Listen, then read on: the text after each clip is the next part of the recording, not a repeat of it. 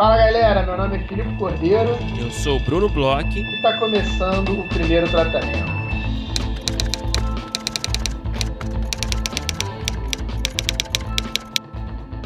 Fala, Brunão! Último programa do ano. Alô, Filipe Cordeiro, como você está nesse finalzinho de 2023? Cansado, Brunão. Esse ano parece que nunca acaba. É, essa semana, tô desde semana passada e essa semana indo dormir todo dia muito tarde trabalhando, acordando muito cedo trabalhando. É, 2023 é o ano que nunca terminou, Brunão. Pra você também tá assim? Cara, talvez, talvez um pouco sim. Não sei se no seu nível, tá? Porque você tá puxado mesmo, né? Pelo que eu tô ouvindo. Mas tô quase lá, tô quase lá. Mas tá acabando, cara, tá acabando. Estamos hoje no nosso último episódio do ano, né? Bom deixar isso claro aqui, né?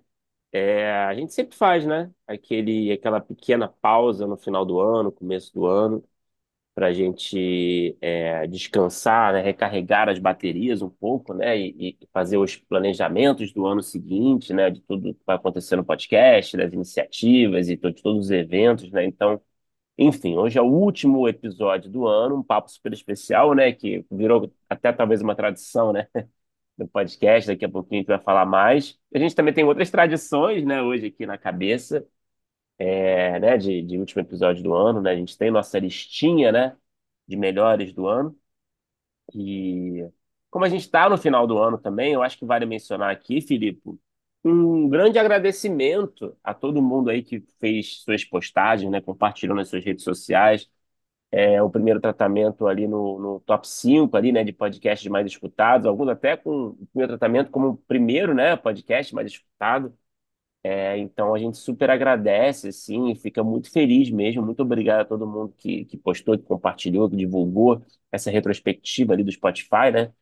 É uma felicidade, cara, uma felicidade aí fazer parte aí da, da, da, de muitas rotinas, né, dos nossos ouvintes, dos nossos apoiadores, né, na academia, no, na caminhada, na- no, no metrô, né, no banho até. Então é, é uma grande alegria, né, Felipe? É mesmo, a galera não ficou com vergonha, não foi guilty pleasure. Botaram vários é, posts, né, dessa retrospectiva que o Spotify faz. Acho que é a retrospectiva mais legal, né? É a única que não é muito vergonhosa. Eu vi que o Buzzer tá fazendo retrospectiva, o iFood tá fazendo retrospectiva. Acho que a galera é, não acha tão legal, né? Eu nem sabia. Que Pois é, dividir, pediu 25 McDonald's no mês de novembro, não deve ser uma coisa tão maneira. Mas a do Spotify é muito boa, cara. E, pô, dá um quentinho no coração, né? A gente vê aí a galera postando, é o que você falou. Acho que tem uns, uma galera aí que tá com o podcast entre os mais escutados, o mais escutado. Uma loucura aí vocês. Obrigado, obrigado demais. E lembrar para vocês que agora a galera que escuta o nosso podcast, que teve aí, né, nas nossas é, mídias sociais divulgando, esse final de ano a gente está bastante em voga, porque a gente também foi convidado para um podcast da nossa grande amiga Letícia Fudsaco, que já teve aqui. Então, você que está escutando o episódio no fim do ano, quando sai, corre lá também no Ventre da Baleia. Eu, Bruno, Joana Pena, podemos jogar um pouquinho de stop com a Letícia foi de saco, foi super divertido. Então vocês têm É um dose stop dupla aí. temático aí, né, de roteiro, né? É um stop, não é um stop clássico, né, da, da- das nossas juventudes, né? Um stop aí que a Letícia que teve a ideia, né, de trazer. É, foi muito legal, cara. Foi, foi bem divertido. Tem, tem gente que já escutou, que já mandou mensagem.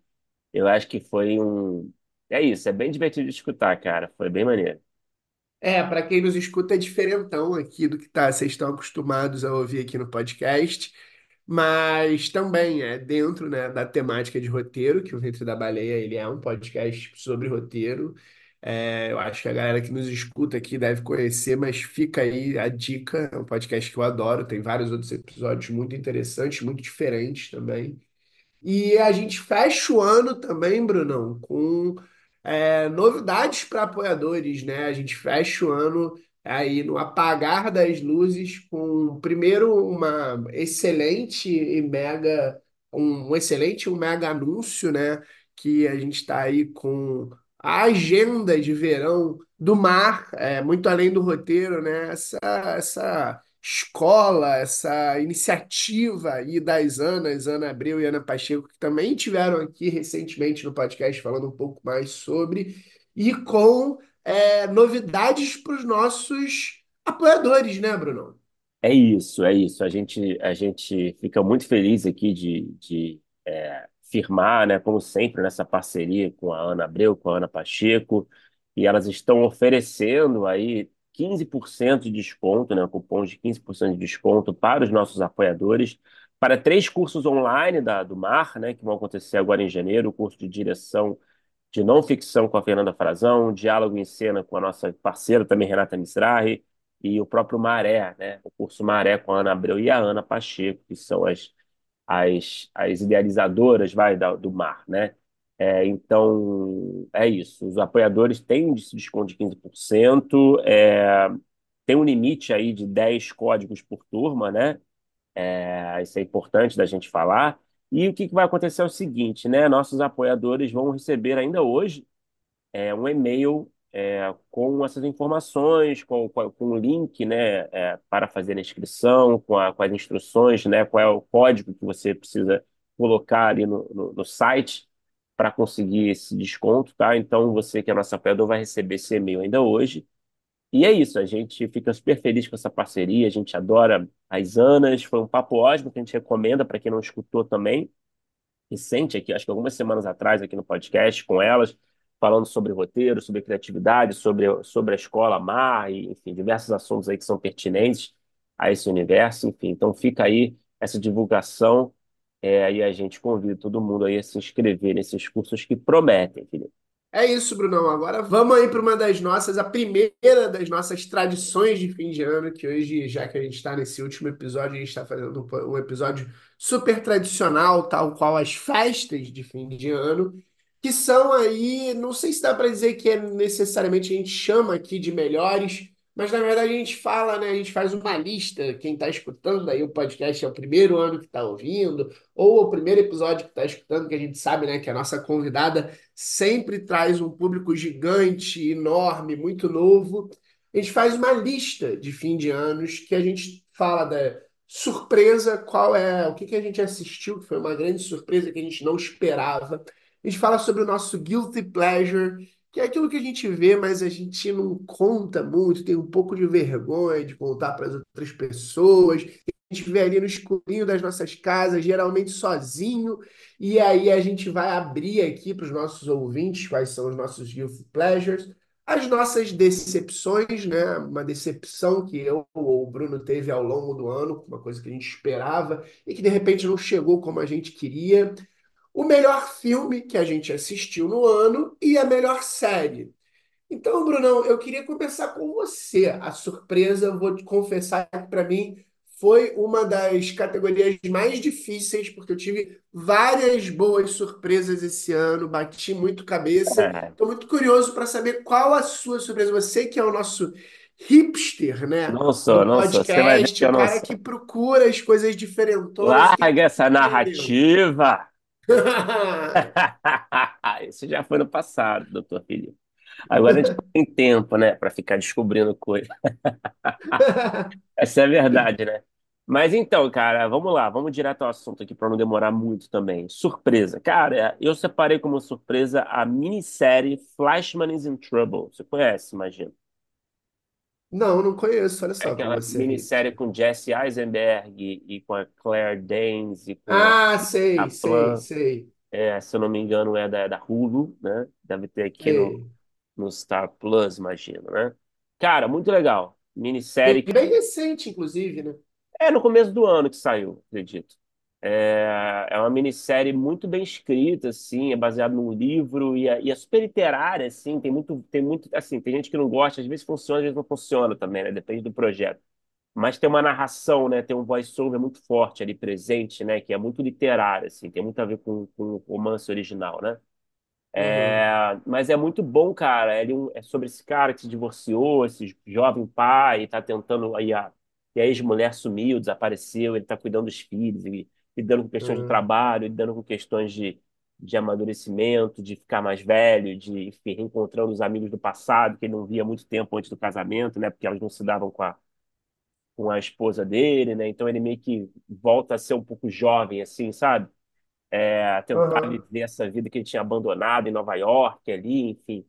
Eu acho, o cara é gostoso de assistir, sabe? Super bem escrito, o elenco é ótimo. Então, para mim foi uma surpresa. Eu não sabia que tava, não sabia que seria isso. Não, eu vi lá o nome é até estranho, né? O nome não é muito chamativo, né? É, enfim, então eu super recomendo, cara. Pois é, você chegou a falar comigo dessa série porque você falou que ela Eu é do acho que início não, do cara. ano e eu tinha a impressão que ela era agora do final do ano porque há pouquíssimo tempo ela entrou no meu radar.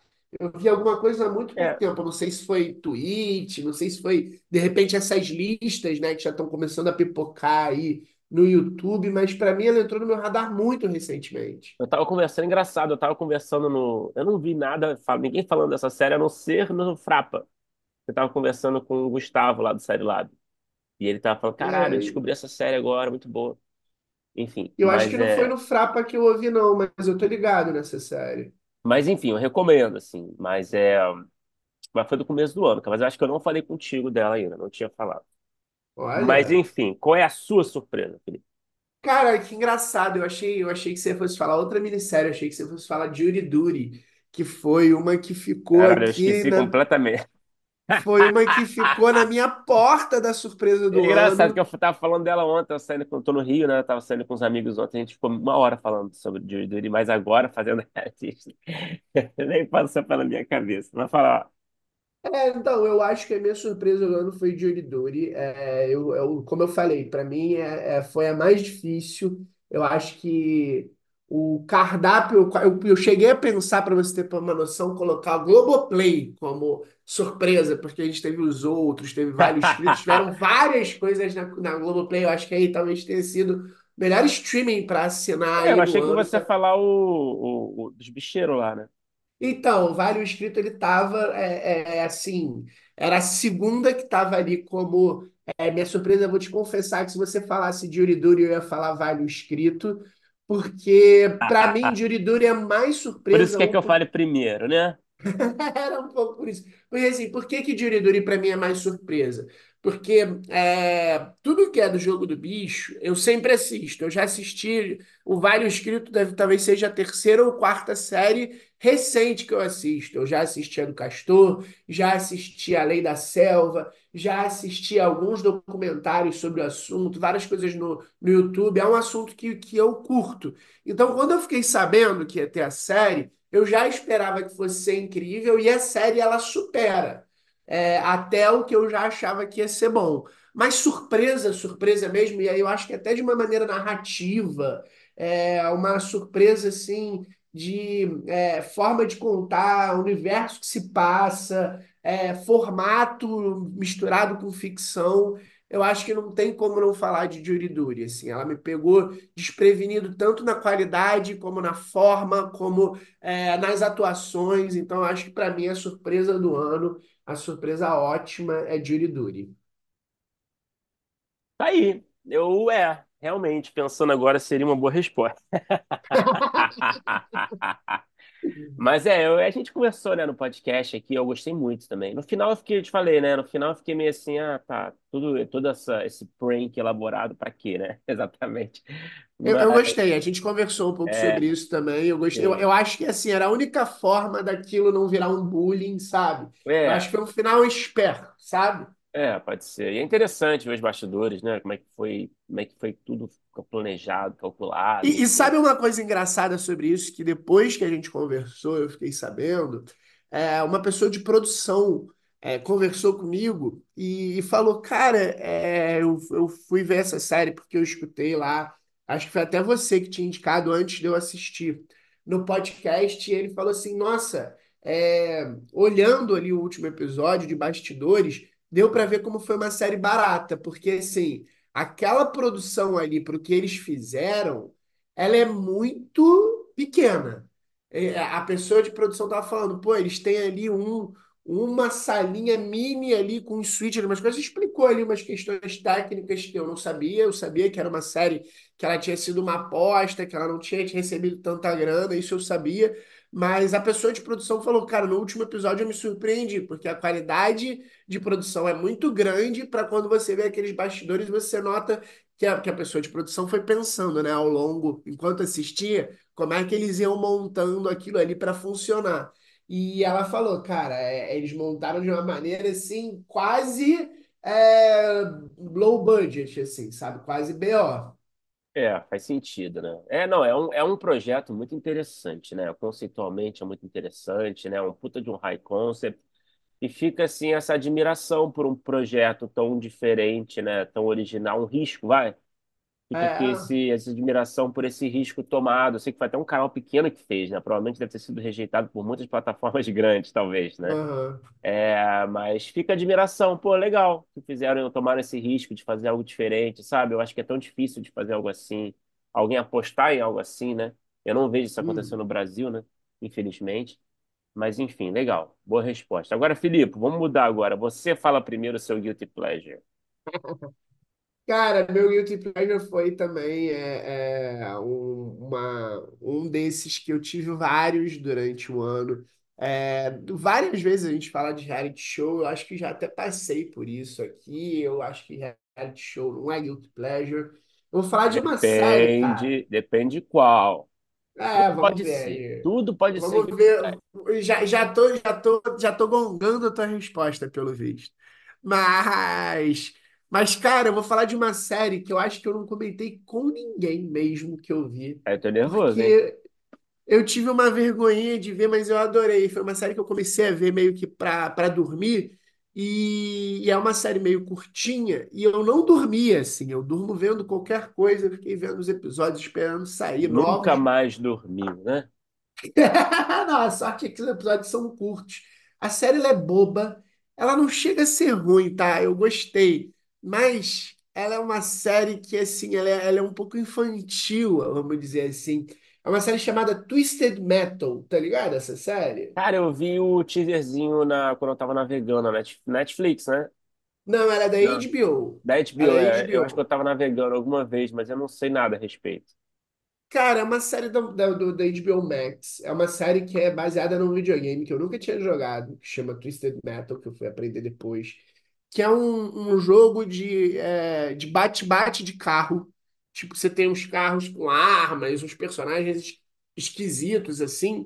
E é uma série que ela, ela abraça essa temática estética maluca do videogame que às vezes não precisa ser tão é, verossímil, que não precisa ser é, muito explicada, sabe? E faz uma série completamente despretensiosa, em alguns momentos ruins, em alguns momentos assim, é, é, meio loucos mesmo, assim, mas, mas ela faz isso de uma maneira tão, tão, tão despretensiosa e tão leve, ao mesmo tempo que ela é uma série que o jogo, né, é um jogo violento. Então, ela é uma série muito graficamente violenta, mas é, ela é tão boba que essa violência ela não fica, não é tipo, sei lá, é, irônica e violenta, sei lá, como Sin City, umas coisas assim. É uma violência que fica meio engraçada e meio boboca, sabe? E, e ela é boboca, cara. Ela é uma série, ela é uma série de videogame, é uma série para adolescente meio, meio nerd, meio bobão. E, cara, eu adorei. Fiquei vendo, vi todos os episódios, esperava sair. É com o cara que faz o, o, o, o novo Capitão América, sabe? O Falcão, aquele Capitão É, América que, que substituiu, né, o Capitão América acho que eu sei. é, com a, com a menina de Brooklyn Nine-Nine, a, a- aquela que é a mais brava, esqueci o nome dela, em Brooklyn Nine-Nine, a nervosinha. É, e, e tem a voz do Will Arnett também, ele faz a voz de um É, palhaço lá, tudo tem a voz do Will. Arnett hoje em dia, né? Eu tenho essa impressão. Tem meus É, pensamentos. E, cara, eu, eu acho assim, eu, eu não, não sei se eu recomendaria, eu não sei se num papo de bar eu falaria, sabe? Principalmente com roteiristas, porque ela é uma série que ela é para o adolescentezão bobão, assim. E mesmo assim eu me diverti. Cara, eu acho que eu tô confundindo. Eu acho que eu não vi teaser disso, cara. Eu acho que eu confundi com outra coisa de metal no nome da Netflix. Mas isso aí é tudo novidade pra mim, tudo que você tá falando. É, cara, são os carros, Mas você assim, acha que vale a pena é, mesmo? Não, então, eu tô te falando, eu não sei se eu, se eu indicaria. Eu acho que tem tal, não sei quem seria o público disso. Eu sei que para mim bateu. É, ela, ela tem muitos defeitos, ela tem, ela, ela tem uma coisa que é legal. Ela não, ela, apesar de ser para um público meio bobo assim, ela não escorrega em discurso, sabe? Porque tem umas séries que são assim, que querem ser com humor meio violento, meio diferentão que cai no wannabe politicamente incorreto Léo Lins, sabe? E, não, e ela não faz isso em nenhum momento. Ela é uma série que ela Tá. é até bem bem é, acertada nesse lugar. Então, assim, eu não teria vergonha de, de indicá-la por conta disso. Ela tem o coração no lugar certo. Mas é uma série muito boba, muito, muito boba mesmo, assim, muito, é, tipo, muito boba e meio sem pé nem cabeça em algumas coisas, assim, mas me divertiu, cara, me divertiu, não sei se você ia Ah, seu guilty curtir, pleasure, né? É é isso, meu né? guilty pleasure. Então tá bem defendido, me parece. Eu Bom, queria saber agora o seu, Brunão. cara, Qual é- é eu vou direto ao assunto. Não, não vou enrolar, não, cara. Não vou enrolar, não. Eu vou direto ao assunto, porque não tem por que enrolar. É... Round Six o desafio. Cara, é, é assim, é, é- é realmente é complicado. Eu não sei se você assistiu, Cara, eu assisti, mas me diz uma coisa, eu ela fiquei continuou sendo vergonhadinho. seu seu guilty pleasure depois que você soube que, que saíram aquelas acusações de ser Ah, sim, armado? fica ainda mais guilty, né, irmão? Mas Mas você é. continuou vendo, querendo Porque o que saber quem acontece, ganhou. cara? O que acontece? A gente, enfim, todos nós vimos Round Six, todos nós adoramos, né? Enfim, é uma série muito boa, que acho que traz muitas inovações, né? E, e- essa, essa dinâmica, essa crítica que a série faz é maravilhosa, né? Enfim. Então, né, muito foi criticado aí é, quando se anunciou um reality dessa série que não faz o menor sentido de fato, né? Os caras estão lá, É exatamente a crítica da série, é, eles vão lá criaram e fazem. Exatamente, eles criaram essa, essa série que é sobre, né, que, que faz essa crítica ao esse mundo que todo mundo tá, todo mundo, olha o que que as pessoas se submetem, né? É, Ah, não só a humilhação, mas como a, no caso a própria morte, né? O risco da morte para conseguir ficar rico no mundo de hoje, com todas as dificuldades e tal, né? Para para os ricos assistirem, né? Enfim, virarem assim, é, entretenimento de gente muito rica, né? Enfim. É, então tem essa crítica muito forte e eles fizeram esse reality cagando, né? Pra de certa forma, mas assim, beleza, quem sou eu pra julgar? Assim, eu fiquei vendo o teaser quando saiu, eu falei, caralho, maneiro. Provas são muito legais, né, cara? As provas da série original, né? Aquele Batatinha 1, 2, 3 é muito legal, né? Aquelas, todos aqueles joguinhos, assim, aquele cabo de guerra, né? O, o- aquela, a galera andando nos vidros ali, né? Né, que é uma das últimas provas, enfim, o negócio do biscoito, são provas muito criativas, assim, que são muito intensas, né?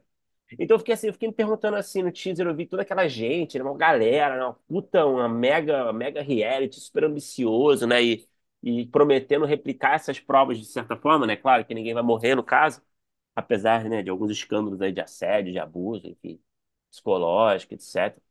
Mas enfim, eu fiquei pensando, caralho, vai ser maneiro isso, cara. Como é que eles vão replicar essas provas, né? E, e você gostou? Porque eu achei uma, uma, um reality lento. É um pouco lento, mas eu gostei, cara. Eu tive assim, a parte final me incomodou um pouco, assim, porque eu achei as provas meio, meio, meio ruins, assim, sabe? Foram provas criadas, né? Todas as que são criadas para, porque, né, o cabo de guerra, por exemplo, não tem, né? Nesse É, mas, o- mas é interessante quando eles estão esperando o do Cabo de É, Guerra, a, a reversão de expectativa ali, que era, eu tava vendo, eu acho que foram, eles, eles botaram três primeiros episódios e depois acho que botaram os três últimos, alguma coisa assim. é, eles Aí eu assisti os três primeiros sem saber dessas, dessas acusações e eu achei legal até ali, principalmente porque é isso, ele quando chega no do Cabo de Guerra e os caras estão esperando o Cabo de Guerra e A se unem os naval, né? portões, tal, é uma batalha naval, achei isso legal, mas É, já e a tava prova até achando ok, né? lento.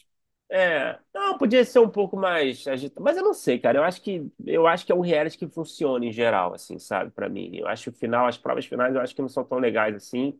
Eu acho que são, dá pra você ver na hora que a produção esco- pode poderia facilmente escolher, sabe? Não tô acusando ninguém, claro, mas Sim, a produção poderia é, facilmente escolher o vencedor, porque pela pela dinâmica da prova mesmo, assim, sabe? sim. É, das últimas duas, principalmente. Então é meio estranho, é meio esquisito. Mas assim, eu achei. Cara, eu fiquei, eu fiquei com vontade de ver o próximo, assim, entendeu? Eu fiquei, Olha, alguns personagens me cativaram. O negócio do o filho com a mãe ali, por exemplo, são, né? São, não sei se você lembra, né? Que tem um- Lembro, dupla, lembro, né? lembro. É, acho que é são, também é são personagens cativantes, assim. Eu não sei, me prendeu, assim. Eu fiquei meio com vergonha, sem falar pra ninguém até agora, basicamente. É um grande, na verdade, tô saindo do armário, né? É, mas, sei lá, cara, eu, eu me diverti, assim, engraçado. Eu queria ver, Você assim. recomendaria?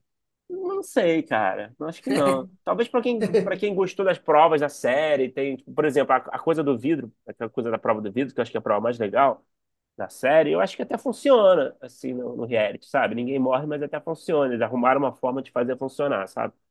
É, É, essa tem é tem toda uma. mexe com, a, com o caráter dos, dos jogadores. Não sei se você chegou a ver, né?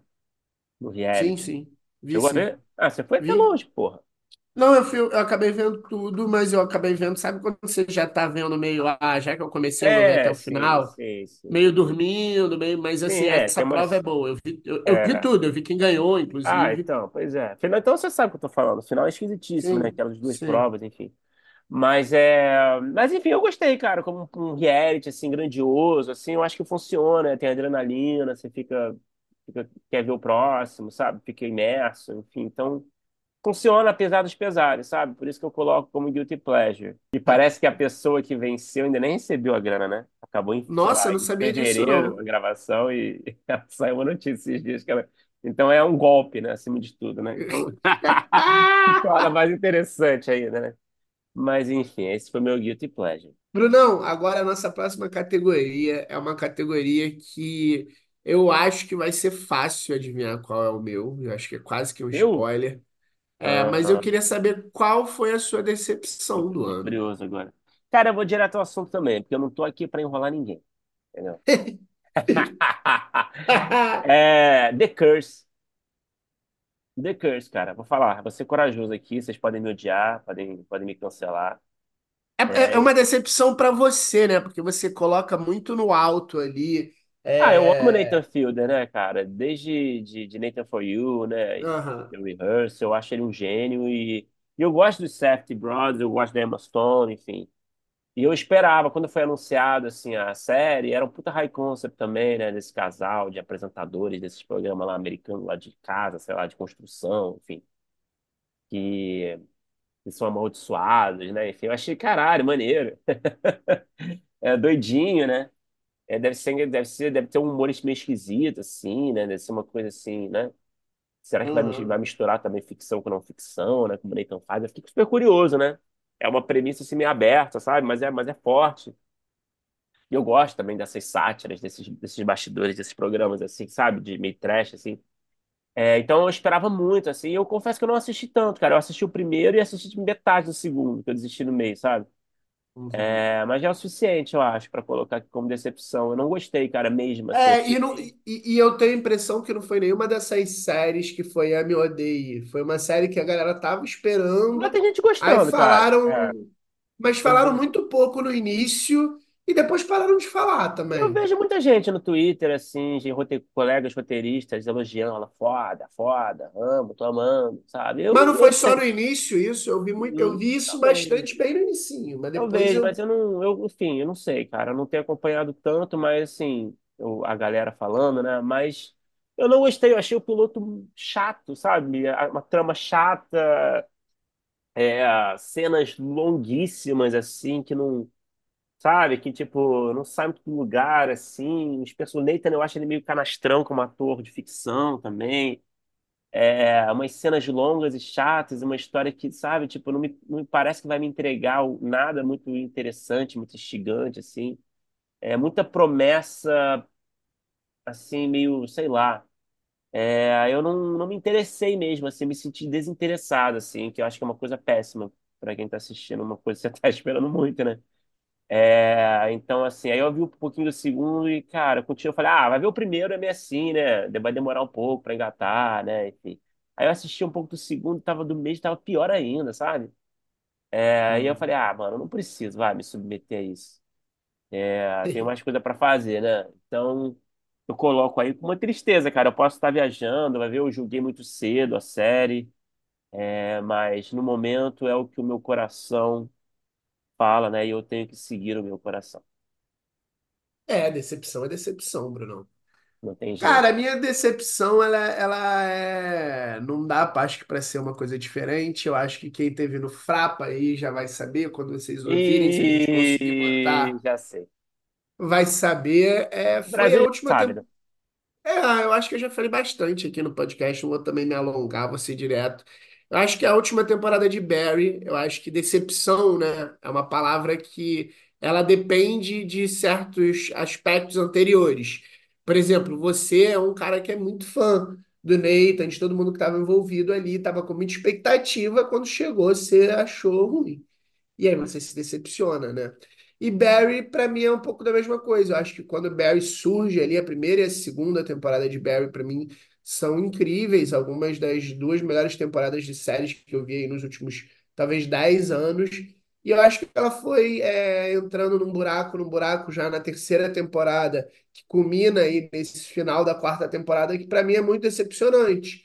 É, eu acho que tem vários problemas de interpretação, do que você pode interpretar ou não, mas isso aí eu até, depois do Frapa, principalmente, conversei com bastante gente que já me apresentaram interpretaçõa que são até interessantes, que eu, eu posso até discordar ou concordar, mas que estão ali. Tem uma crítica, por exemplo, a, a Walter White da vida, algumas coisas ali, que eu não sei se as pessoas elas estão querendo se elas gostam tanto que elas estão querendo encontrar é, o que é bom, etc. Mas eu acho que para mim o pior, o mais decepcionante, é que foi uma temporada sem graça, chata. Eu acho que ela tinha um brilhantismo. É, a gente teve aí, eu acho que Barry talvez seja o ápice disso, e que talvez até diminua um pouco, talvez eu tenha notado até que está diminuindo um pouco, que são as dramédias. A gente teve aí Fleabag talvez abrindo a porta e aí depois uma série aí de dramédias, que a gente pode colocar algumas um pouco mais de drama, mas que Barry ela tinha, é, acho que a primeira e a segunda temporada, encontrado um balanço que é difícil, que é interessante, quase que perfeito ali, do drama e da comédia. Os momentos dramáticos eram, pô, de é, cortar os pulsos e a comédia era engraçadíssima e uma coisa não brigava com a outra e ela vai perdendo isso, então acho que o tom dela vai ficando chato, acho que os episódios vão ficando herméticos, pretensiosos, a própria ação que a gente tem um ou outro episódio que são destacados, mas tem outros momentos que ela escolhe não mostrar para parecer inteligente. Eu acho que ela, ela ficou pretensiosa no final também. Tom Barry é a minha, é a minha decepção, cara. Ela, é, não, assim, não sei se tem muito o que discutir aqui, né? Quem tava na nossa mesa, o Frapa viu, né? Você, tudo, você, você vomitou tudo que você tinha para vomitar, né? Sobre Barry. Foi até contestado por parte, parcela do público, né? E teve um início de confusão, né? Tiveram que me tirar assim, do né? É, palco. é, não, não, foi aí, enfim, direto pra delegacia, né? Não tem jeito. Mas é, mas é engraçado, né, cara? Eu, eu acho que eu tenho, eu tenho assim opiniões um pouco mais moderadas, né, que as suas sobre a última temporada, apesar de também ter me decepcionado. Mas é engraçado, né? Quando teve aquele salto temporal, né? Parece que a série perdeu um pouco da sua identidade, né? Virou uma série um pouco genérica ali, né? É. É, enfim, é E eu complicado. acho que co- isso conversa um pouco E com sem essa falar, e sem falar do pretensão. final também, né? Claro, né? Que o final é um capítulo à parte, o final, final, né? O último episódio, o desfecho da história, né? Enfim, Uhum. isso aí realmente é, um, é polêmico. Até cresceu um pouquinho com o tempo, assim, quando a gente foi fazer a mesa lá do, do Frapa, eu, pesqui- eu, eu fui dar uma assistida e ler muitas opiniões, assim, na internet, de, de críticos e, enfim, de, de gente falando, né? E até cresceu um pouco mais em mim, mas eu entendo a sua dor. É, e eu não vou julgar a sua dor. Agora, Brunão, vamos pro melhor filme do Isso. ano. Você, a sua vez, a gente invertendo aqui, é a Tudo sua bem. oportunidade de listar. Qual é, Filipe Cordeiro? Qual foi o filme do ano, na sua opinião? Cara, eu vi bastante filmes esse ano, eu gostei de bastante coisa. Eu vi muito filme de gênero, eu vi muito filme de terror, vi muita coisa que eu achei bem legal. Poderiam estar, por exemplo, até nas surpresas. Mas, cara, eu acho que o filme do ano, pra mim, é um filmão, assim. Eu acho que pra mim é um pouco sem, sem disputa. É o filme do vovô mais simpático do TikTok, o Martin Scorsese. Eu Ah, adorei o já viu, assim, Assassinos. Os Assassinos da Lua das Flores.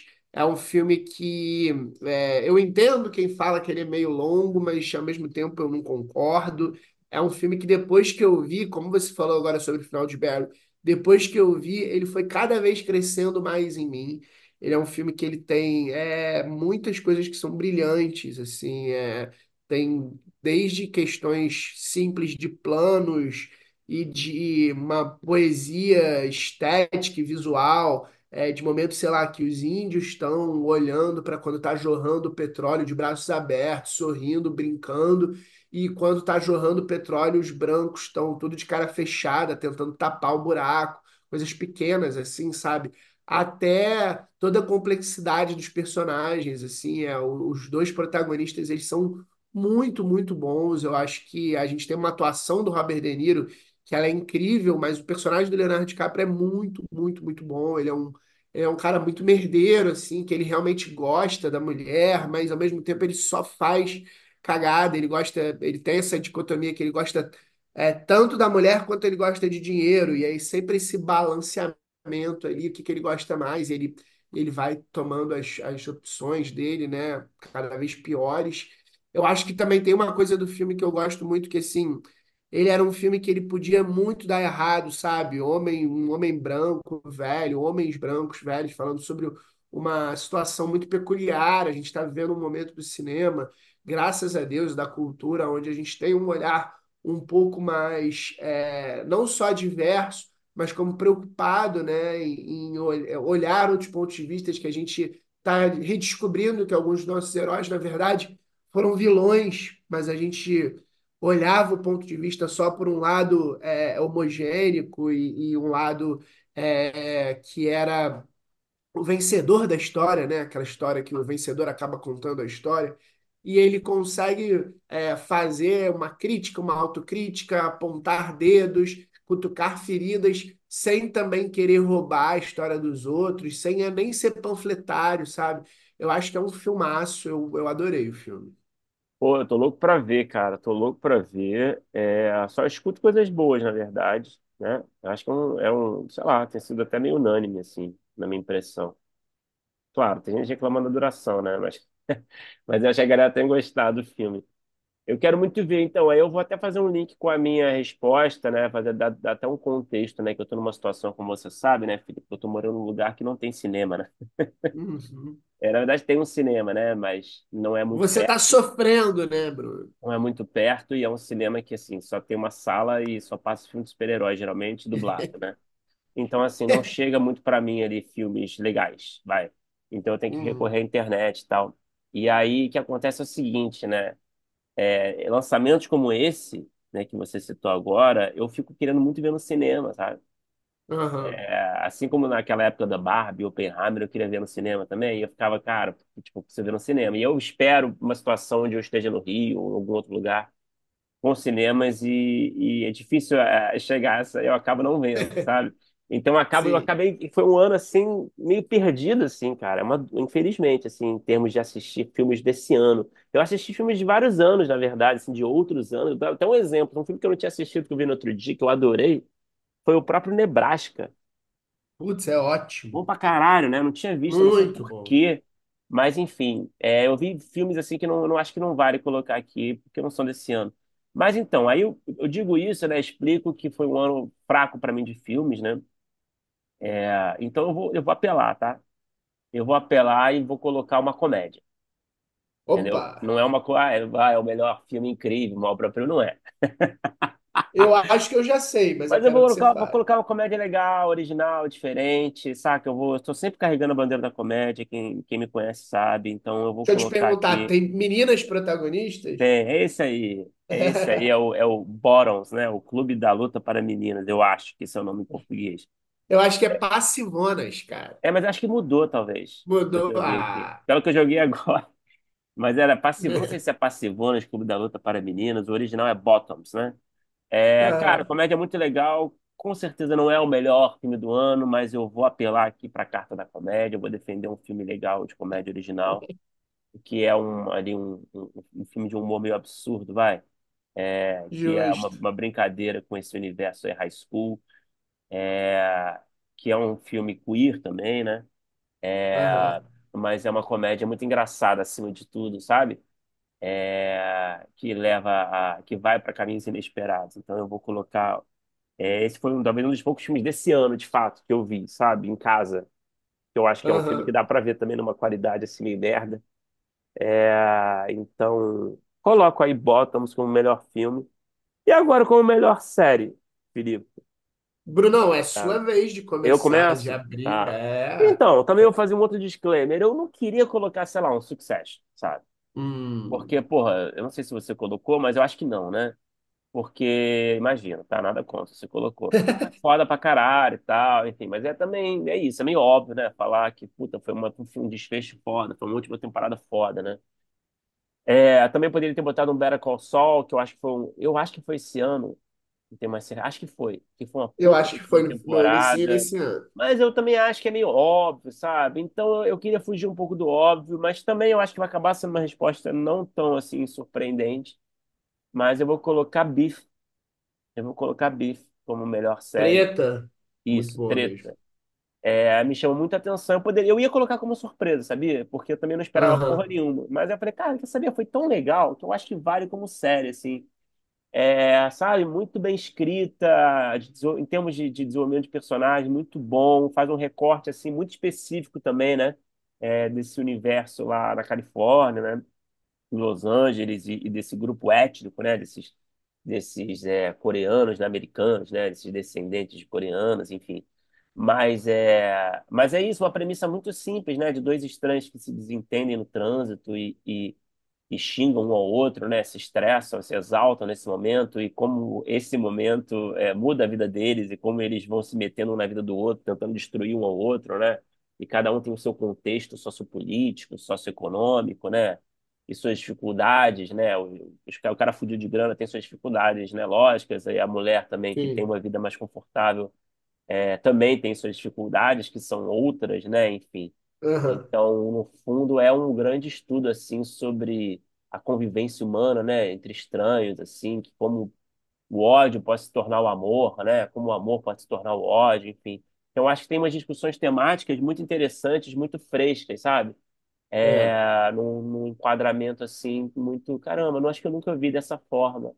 Então, é isso, palmas e adorei, cara. É por isso que eu coloco o Bife como a série, ou minissérie, eu não sei se vai ter um, até acho que talvez tenha, né, mais, pelo que eu tinha entendido, porque foi tão bem, né? Uhum. É, Mas enfim, essa é a minha escolha, Felipe. Cara, eu acho que é muito boa escolha. Eu acho que né, essa série ela tem um negócio que, é, que eu acho muito legal, que eu acho que também a gente conseguiu ver esse ano e os outros, que é Os ela, outros, ela já eu, eu vou come... até fazer um comentário, os outros eu pensei em encaixar nessa lista aqui, cara, É, os outros eu, foi uma que ela teve na minha lista em vários momentos, como é, encaixar, que, que eu acho que ela tem, um- ela, ela começa, ela tem uma coisa de início de conflito que é muito no alto e que é, eu acho que é muito legal em, em, em várias é, produções audiovisuais, mas eu acho que essas duas recentemente fizeram isso, que é um escalonamento, né? É, você já começa meio alto e, e as decisões elas vão de causa e consequência é, dobrando a aposta, dobrando a aposta, dobrando a aposta, até a gente ter as viradas, assim. Eu acho que são duas séries que elas fazem isso muito bem, que eu gosto muito. Eu acho que dão um ritmo muito interessante, né, para narrativas, assim. É É, um desafio, acho né? é é um Não é desafio, é fácil, uma, né? é é uma coisa que você tem que estar, você tem que ter, você tem que segurar um pouco o tom para para não virar uma coisa absurda muito rápido, ao mesmo tempo você tem que ir indo em direção a esse absurdo, né?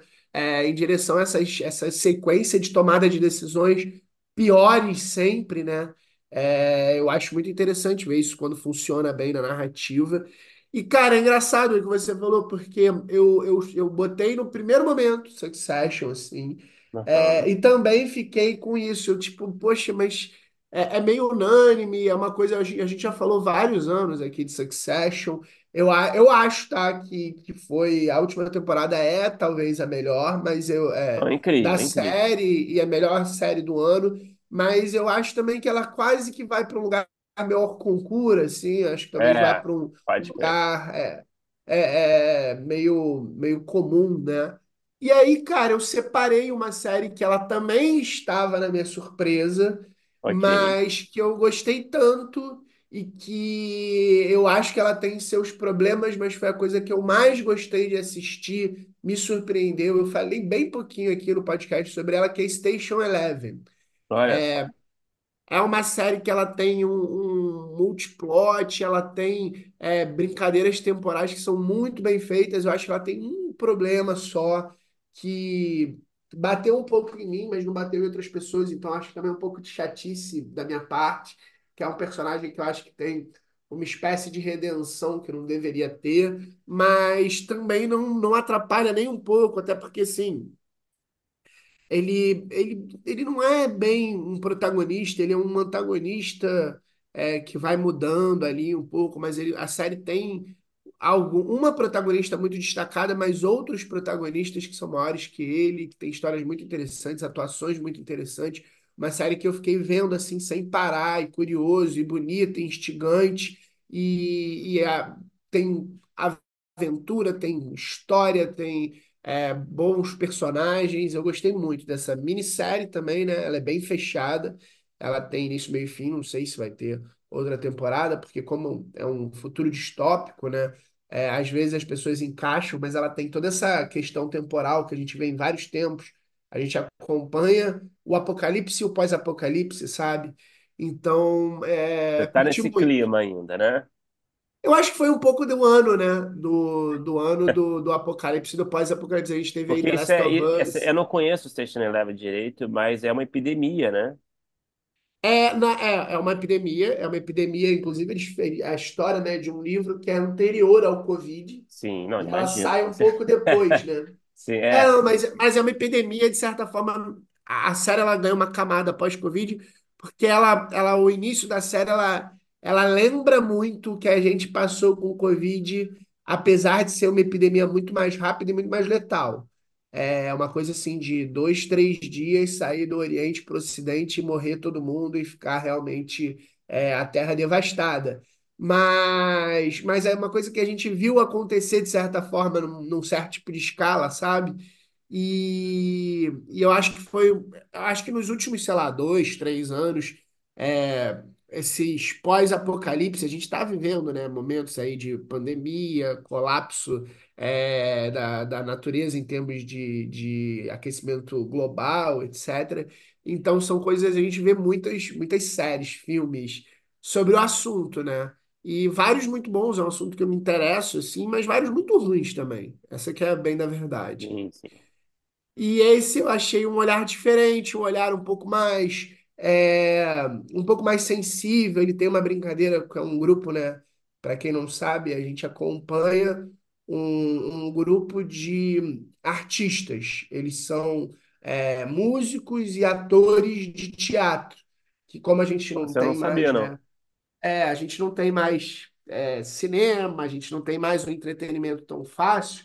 Eles são itinerantes, eles viajam nesse fim do mundo e eles são uma espécie do, do, do entretenimento. Então, eles até são meio protegidos, eles têm uma rota que eles fazem, que eles sabem que eles vão conseguir. Eles têm ali, né, durante a rota, eles têm as preocupações deles, eles não saem muito da rota para não cair nesses lugares mais perigosos, mas eles se tornam uma espécie, sei lá, do cinema, do show, do do, da- do entretenimento do fim do mundo. E a gente acompanha, né, a partir deles e com eles e vai vendo as histórias pregressas de cada um, como cada um chegou até lá e qual foi o envolvimento deles. Então tem uma coisa de Shakespeare, tem uma coisa de música, tem uma coisa de trupe de teatro, tem ao mesmo Pô, tempo cara, eu essa não coisa da sabia desse, de tudo isso, não, cara. É, cara, é Eu muito não sabia, mano. Eu fiquei interessante. curiosíssimo agora.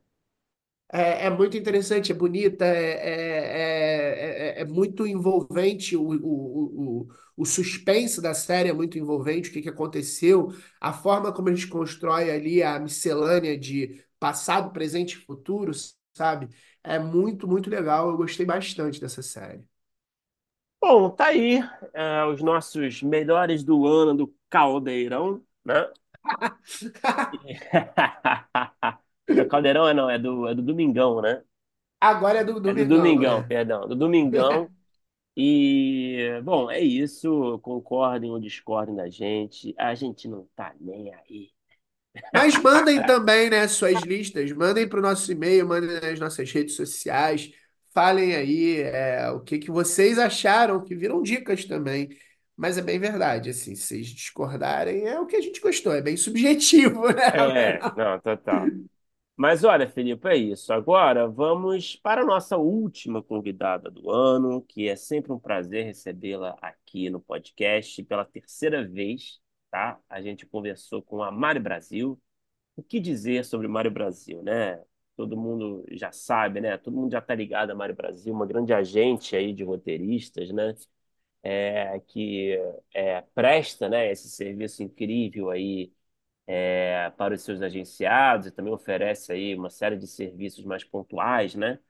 É, Uhum. independentes, né? Enfim, mas ela, a Mari, cara, a Mari é demais, ela sabe muito, né? Ela tem uma leitura muito específica, assim, muito completa do mercado, ela conhece o mercado melhor que ninguém, é, todas as dinâmicas do mercado, é, os bastidores aí das negociações, dos roteiristas, né? né, Com seus jobs, enfim, com com as produtoras, com as plataformas, enfim, ela sabe muito bem também até, né, em questão de, é, ela tem uma sensação muito boa, né, de é, do que o mercado procura, né, os momentos que o mercado vive, né, a gente até, ela até faz assim até uma breve retrospectiva dos últimos anos, como é que foram, né, na visão dela, né, e, e como é que foi esse ano e como é que ela projeta, né, o próximo ano, enfim. Então, foi um papo assim muito especial para a gente fechar o ano com chave de ouro. É, então aproveite aí, vale muito a pena escutar até o fim. E é isso, obrigado aí mais, mais uma vez por mais uma, um ano aí é, com a gente, né? Apoiando o nosso trabalho, escutando a gente aí. A gente fica muito feliz de ter a sua companhia, certo, Felipe? Certo, Brunão, muito obrigado. Obrigado por vocês que escutaram, obrigado vocês que estão escutando, obrigado vocês que estão conhecendo o podcast agora. Ano que vem a gente está de volta. Obrigado, Mari Brasil, também. Ela tá aí, já virou tradição, né? Ela faz uma espécie de panorama, é uma grande aliada aí dos roteiristas. Então vamos ouvir que foi bom demais.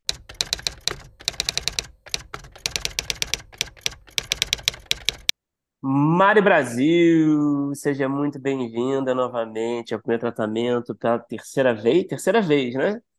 Terceira Terceira vez. vez. É prazer recebê-la aqui. Seja muito bem-vinda. Obrigada, obrigada pelo convite. Obrigada por estar aqui pela terceira vez. A gente se encontrou a última vez agora no Frapa, né? É, que foi em novembro. Nosso tempo, eu perdi um pouco a noção do tempo nesse final do ano. Como é que foi o Frapa para você? Ah, é sempre muito bom, né? O Frapa, ele tem um... Ele é muito focado na questão do roteiro e ele traz uma sensação de pertencimento, eu acho, a uma categoria, a uma classe, a um grupo, né, de pessoas que têm coisas em comum. Acho que ele foi maior, né? É, Teve gente que foi e eu não vi. Eu nunca vivi isso no Frapa. É, então, eu, eu, na verdade, eu particularmente estava muito cansada. Eu cheguei e emendei uma coisa ali que eu não devia ter feito. Mas eu acho produtivo, eu acho que está crescendo, é, oficializando o ofício, as produtoras se aproximando mais.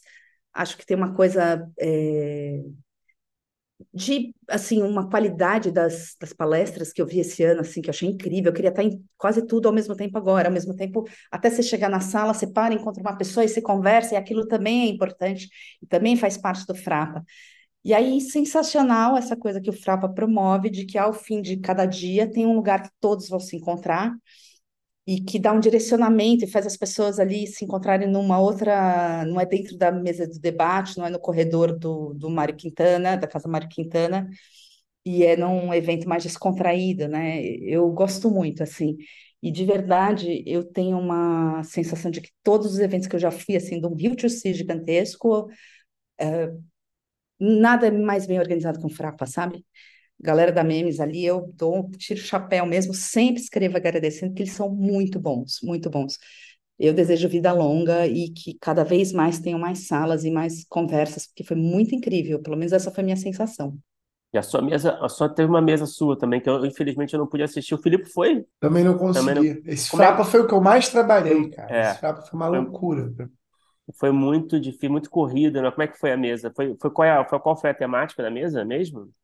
Uma mesa para chamar de minha, né? Não era minha, né? Mas teve uma mesa que eu participei que era com, sobre o agenciamento, né? Os agentes e como eles estão vendo o mercado e tal. Então, era eu, o Miguel Ribas, da Fernanda Ribas, da agência, a Marina Band, da Quatro Cantos, e a mediação da Lúcia Tupiaçu. Foi ótimo, foi uma conversa dos três ali muito aberta com as pessoas para contar um pouco mais da experiência, desafios é, e dificuldades que a gente encontra, como a gente tem visto o mercado. Foi uma troca, acho que muito interessante, assim. Eu, eu brinco que eu sofro desse sincericídio, e eu lá, durante essa palestra, teve uma hora que eu falei assim, ai meu Deus, eu vou falar um negócio que eu vou me arrepender, eu sei que eu vou me arrepender, mas eu vou falar. É sempre Aí fala, né? Tem jeito. é, É fala. maior. Aí depois veio uma, vieram algumas pessoas conversar e teve uma moça que falou para mim, nossa, eu gostei tanto de saber que você estava falando ali, assim, dá uma, eh, eu falei, cara, ela tá falando mesmo o que acha que tem que falar. E acabou que isso foi positivo. Eu ficava, tava morrendo de receio de nessa mesa sair ali com uma questão, mas no final das contas foi bom. É, é, é, é, há uma questão que, que foi colocada lá no Frapa, na mesa, que é a dificuldade de entender o percentual do agenciamento versus o, o trabalho que a pessoa está fazendo. Isso é, é uma questão que muitas pessoas procuraram na rede social para a Lúcia Tupiaçu, quando ela perguntou o que vocês querem saber dos agentes e tal. E eu pedi a oportunidade ali de, de responder, é que depois você fica pensando, podia ter respondido assim, podia ter respondido assado, e você fica com 500 questões, né? E, e acho que tem uma coisa que foi importante ter dito assim, primeiro de tudo, a agência, eu acho que a gente vem, por exemplo, quando vocês me, a gente conversou a primeira vez, eu não tinha, a agência tinha acho que oito meses, nove meses, não tinha feito um ano, foi dezembro, eu tinha aberto a agência em março. A agência vai fazer três anos agora em março, de novo. É, era um outro momento, né? Teve um boom, aí teve uma meio que uma corrida do ouro ali, e tem muito mais roteirista do que a gente, né?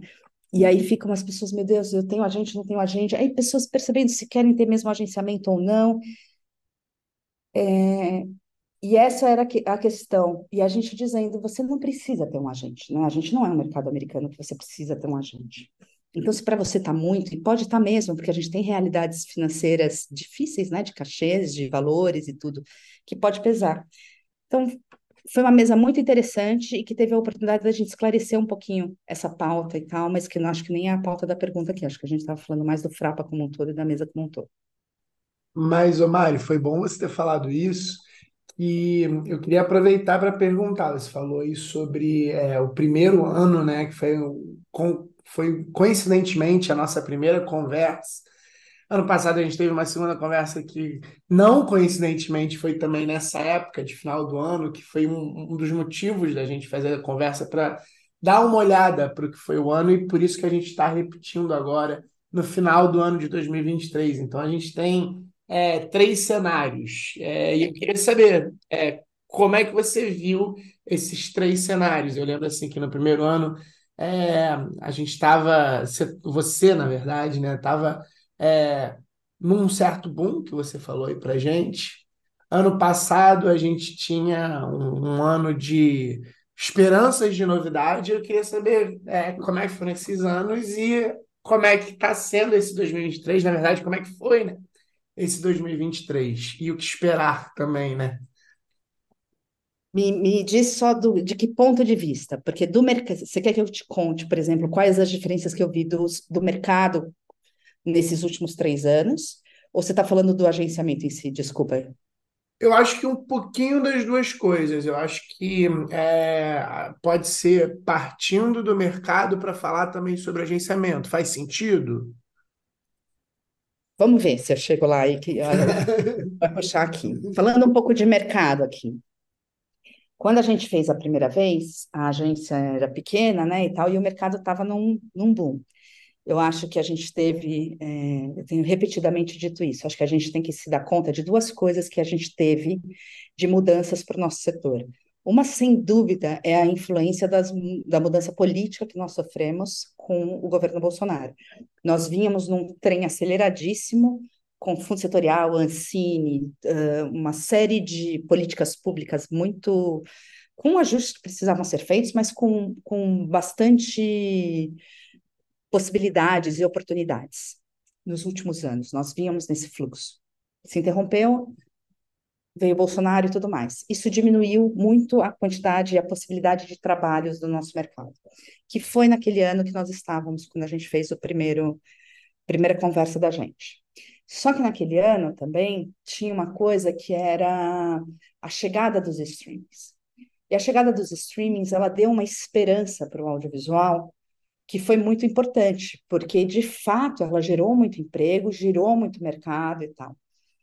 É, o que eu vejo é que para determinadas funções, tanto faz, por exemplo, vou pegar uma pessoa, uma camareira, um catering, um motorista, tanto faz se aquilo é para o streaming ou é políticas públicas. O trabalho da pessoa é o mesmo. Não é o mesmo para o roteiro, não é o mesmo para a propriedade né, que está sendo criada, para a sessão de direitos, de quem vai ser aquilo, como aquele patrimônio vai girar e tal. Então, apesar de ter vindo o, o streaming, ele colocou uh, um lugar para o roteiro mais complicado. Por um lado, ele gerou também uma oportunidade, a criação das salas efetivamente, que quando você está com políticas públicas, por mais que a gente tivesse séries como você tinha mais prazo, você tinha um outro timing de trabalho, uma outra necessidade de entrega, não precisava entregar X versões em X tempo, você não tinha esse, essa sala. Acho que essas salas de roteiro foram oficializadas com a chegada dos streamings. Então, a gente, é importante que a gente veja que no, a gente teve uma mudança nesses três últimos anos. Uns quatro, vai, mas falando que a primeira vez que a gente conversou era reflexo do ano anterior, né? É, que foi a, a, ausência de políticas públicas, mas a sobrevida por conta da chegada do streaming, que investiu dinheiro direto para poder ter produção. Boa, beleza e tal. Aí teve uma outra coincidência naquela época. Nós tivemos uma pandemia, que onde as filmagens foram canceladas.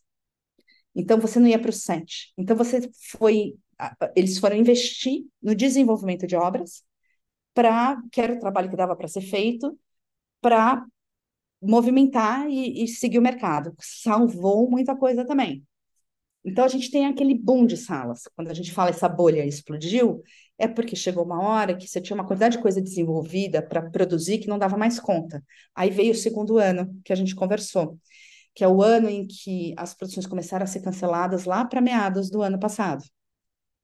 Porque, não, peraí, mas vamos mesmo? Tem que vamos produzir mesmo tudo e muda muita de... nesses três anos o que mudou de gente de executivos dentro dos canais e dos players de streaming é muito grande essas mudanças é o tempo inteiro e fusão né então teve uma pausa pela fusão da HBO Warner com a chegada da Discovery. Teve mudança na diretoria da Disney teve mudança em outras diretorias. Então assim os projetos foram cancelados ou paralisados. E aí eu acho que também os players começaram a pensar, não, mas peraí, o quanto efetivamente eu vou produzir do que eu estou desenvolvendo, é, e eu preciso desenvolver mais, teve uma percepção, assim, algumas pessoas comentaram, eu acho que isso, se você ligar o streaming e colocar, você vai ver, você tem muita opção de coisa para assistir. E está sempre querendo mais, mais, mais, mais. Tem um limite disso? A gente está estafado? Tem muita coisa? Não sei, né? É, e aí teve uma baixa nessas produções. Então, aquele boom que estava durante a pandemia, o, ano seguinte ali à pandemia, né? O ano que a gente.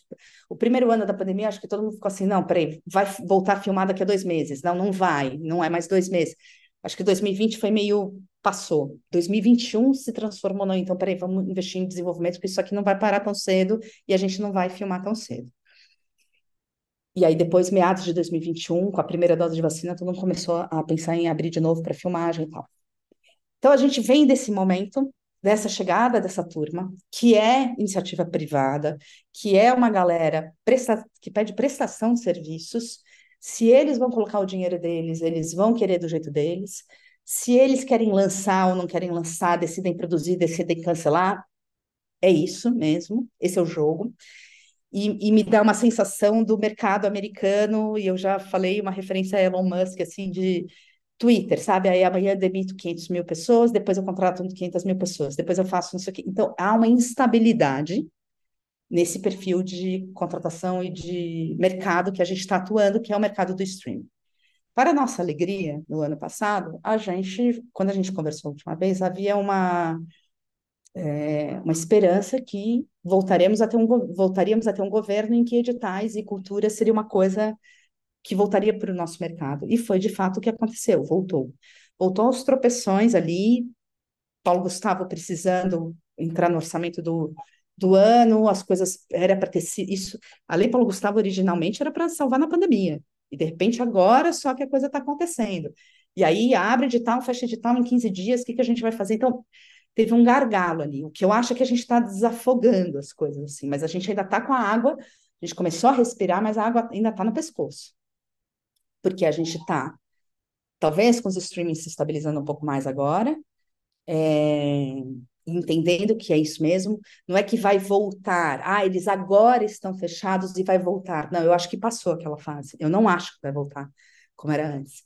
Eu não acho que as políticas públicas vão voltar como eram antes de entrar Temer, Bolsonaro, porque a gente mudou, e é aí que eu queria que eu chamo a atenção, a gente tem que perceber a mudança que a gente teve, não só das políticas, como da tecnologia. O que antes era um fundo setorial do audiovisual, que você precisava ter um contrato de pré-licença, um canal para fazer sua série, você ia na porta da Fox, você ia na porta do GNT, né? Aí você tinha os canais independentes, que era o que a gente fazia, Cine Brasil TV, Prime Box, super independentes, né?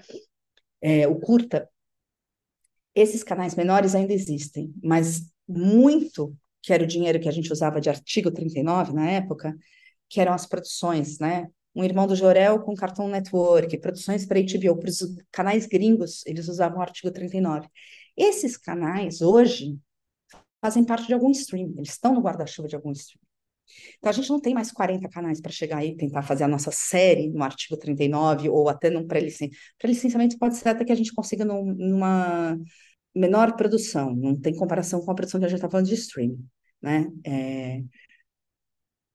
E esses canais independentes deram uma quebrada também durante esse período, teve gente que não segurou o fôlego e tudo mais. Então, assim, tem que se organizar de novos editais adequados às políticas que a gente tem. Na verdade, para mim, o grande foco que tinha que ter sido 2023, que infelizmente a gente ainda não conseguiu, mas vai conseguir fazer, é a regulamentação do streaming. Isso é, uma, é o, o, o principal ponto para a gente mudar o mercado da gente. Assim como a 12485, que foi a lei das cotas das três horas e meia em 2012, fez a diferença e mudou o nosso mercado, é o que vai fazer a diferença no nosso mercado. Porque esse streaming que a gente está falando, que todo mundo estava trabalhando nos dois últimos anos, três últimos anos, vai, esse streaming, ele é a ponta do iceberg, o topo da pirâmide. São as produções mais caras, que vai trazer as produtoras maiores com o, as pessoas uh, com mais experiência do mercado e tudo mais. Eventualmente, uma outra pessoa consegue trabalhar, mas geralmente quem está numa sala de roteiro hoje são pessoas que estão escrevendo há mais tempo. Uh, então, assim, não é política, não é papel do streaming não é obrigação. Se ele quiser, ele faz, porque ele tem uma imagem a zelar. Mas não é papel dele promover atividades, isso é papel do Estado, isso é papel da cultura, né, da ação e tal. Então, eu acho que a gente está. Nossa, foram três anos tão diferentes, né? Um ano do boom que estava tudo lindo, no sentido de ufa, estamos respirando porque a gente não tinha esperança nenhuma e agora voltou o streaming e a gente está trabalhando naquelas salas americanas que a gente sempre quis trabalhar, né? Os roteiristas tinham uma coisa, não sei o quê. Depois, hum, isso não está mais desse jeito, mas vem aí, né? Mudança de governo, presidência para um promessa de volta dos editais, não sei o quê. E agora, é, os streamings não vão ser mais do jeito que estavam, mas também estão vindo as políticas públicas, mas ainda não vieram como a gente queria. E duas coisas muito importantes estão circulando aí que precisa, a gente tem que aproveitar para tentar politicamente fazer a diferença. Está difícil, porque o Congresso que a gente tem é difícil, apesar da mudança da presidência, que é a regulamentação do streaming e a lei do direito autoral. São as duas grandes coisas que a gente trabalhou muito, tinha muita esperança, e acho que a gente está meio que com uma sensação de que tá, não conseguimos, mas para mim não conseguimos ainda. É, e eu acho que quando a gente vai para pro, as políticas públicas, Filipe, a gente vai para uma coisa mais para o cinema, talvez, agora. Porque é isso que eu falei, as séries, essas coisas todas, para mim, elas vão ficar mais ali no streaming, ou vão ser séries menores, que também tá tudo bem, porque também forma muita gente, e também tem coisa boa, assim, tem muita gente que fala, puxa, mas eu vi no streaming uma série independente e tal, tá, foi licenciada, né, tá lá, para passar, uma que foi produzida com dinheiro público de alguma coisa, e a Netflix pagou para licenciar e colocar lá para exibir, mas não foi uma produção original. Então, esses originais dos streamings, esse mercado, para mim, continua sendo o topo da pirâmide, que vão trabalhar as pessoas mais experientes, e que é difícil você entrar, porque é o funil do funil mesmo, né? É o funil do funil. É, você pensa assim, puxa, eu, eu, eu, às vezes eu faço esse exercício de concorrência. Os números todos são muito difíceis da gente ter, de onde vêm os números e como a gente faz, né? Então, a gente tem poucos dados, mas vamos fazer uma conta aqui. A gente tem seis streamings, né? Incluindo um brasileiro que é raro, né? Perto do resto do mercado que tem cinco. Então, a gente tem HBO Max, que põe a Warner, o próprio grupo HBO e a Discovery. A Disney, que está com a Star Plus, que era a Fox. Viacom com Paramount. Netflix e Amazon. E a gente tem a Globoplay. Vamos imaginar, para fazer uma conta redonda aqui, que cada um desses streamings esteja produzindo, desenvolvendo, desenvolvendo, não está filmando, tá? Está desenvolvendo 10 séries. Ou 10 produções, vai, mistura aí filme com série, em desenvolvimento, que tem sala, que está na fase da escrita, tá? São 60 salas. Cada sala, depende da sala, ela é composta, mas geralmente um chefe, um assistente, um roteirista júnior, um ou dois sêniores, um pleno, tem ali uma miscelânea de pessoas. Então, vamos supor que você é um assistente, quer entrar no mercado. Você tem 60 oportunidades para entrar no mercado, mas quanto de concorrência você tem para entrar nessas 60 salas? Você está lutando contra quantos? Qual é a proporção da vaga, né? É... Idem um chefe de sala, uma pessoa sênior. O que está acontecendo é que muita gente que nunca ficou sem trabalho está sem trabalho. Muita gente muito boa que escreve há muitos anos está sem trabalho. E aí eu fui olhar para trás e fui pensar assim, mas tem gente que fala, cara, nunca foi tão difícil esse trabalho. Eu falei, mas como nunca foi tão difícil? Parece que a gente levou, teve um delay para chegar onde a gente está. Porque ainda nos primeiros anos de ausência de políticas públicas, você ainda tinha resquícios de editais, as pessoas ainda tinham os trabalhos. Na sequência entrou um streaming e agora até engatar a política pública de novo e o streaming recuando, agora a gente está vivendo a ressaca, me parece, sabe? Agora, desde o ano passado, desde julho do ano passado. E aí eu fiquei perguntando para várias pessoas que eu conheço que têm muito tempo de carreira, 15 anos, estou falando da galera que em 2005, 2010 já estava escrevendo, tá? Vamos pensar 2010, pessoas que estavam escrevendo em 2010. Que eram roteiristas sênior, digamos, em 2014, 2016, tá? Aí eu perguntei, mas vamos pegar esses seus 15 anos de carreira, vai, de 2005 a 2020, ou de 2008 a 2023. Seus 15 anos. De onde vinha o dinheiro das produções que você escrevia? Gente, políticas públicas. Ponto final. É isso. É aí que está a questão. E aí você começa a, a diluir também a quantidade de pessoas procurando a mesma coisa. Aí não são mais 60 salas que eu tenho chance. Eu tenho chance de fazer 150, 300 salas. Porque está abrindo uma sala para uma série nova lá de Brasília, com pessoal de não sei aonde, sabe? É... Eu espero que a volta das políticas públicas não demore, é, que é demorada, né? A política pública é demorada, que lance um próprio, próximo edital. Vamos supor que em janeiro entrasse edital de fundo setorial novo até sair o dinheiro, dezembro sendo otimista do ano que vem, para efetivamente começar a trabalhar.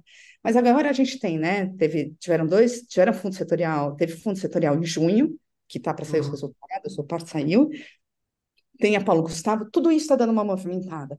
E pessoas que estavam aqui, entrando em salas aqui, uh, como roteiristas plena e sênior, estão com o seu projeto que passou na Paulo Gustavo e vão passar 2024 trabalhando no seu projeto da Paulo Gustavo ou no projeto de alguém da Paulo Gustavo ou no fundo setorial. Aí o que eu acho que vai acontecer? O streaming também vai começar a escutar uns nãos das pessoas que eles queriam. E falta ainda, com exceção de poucos nomes, para eles todo mundo é substituível.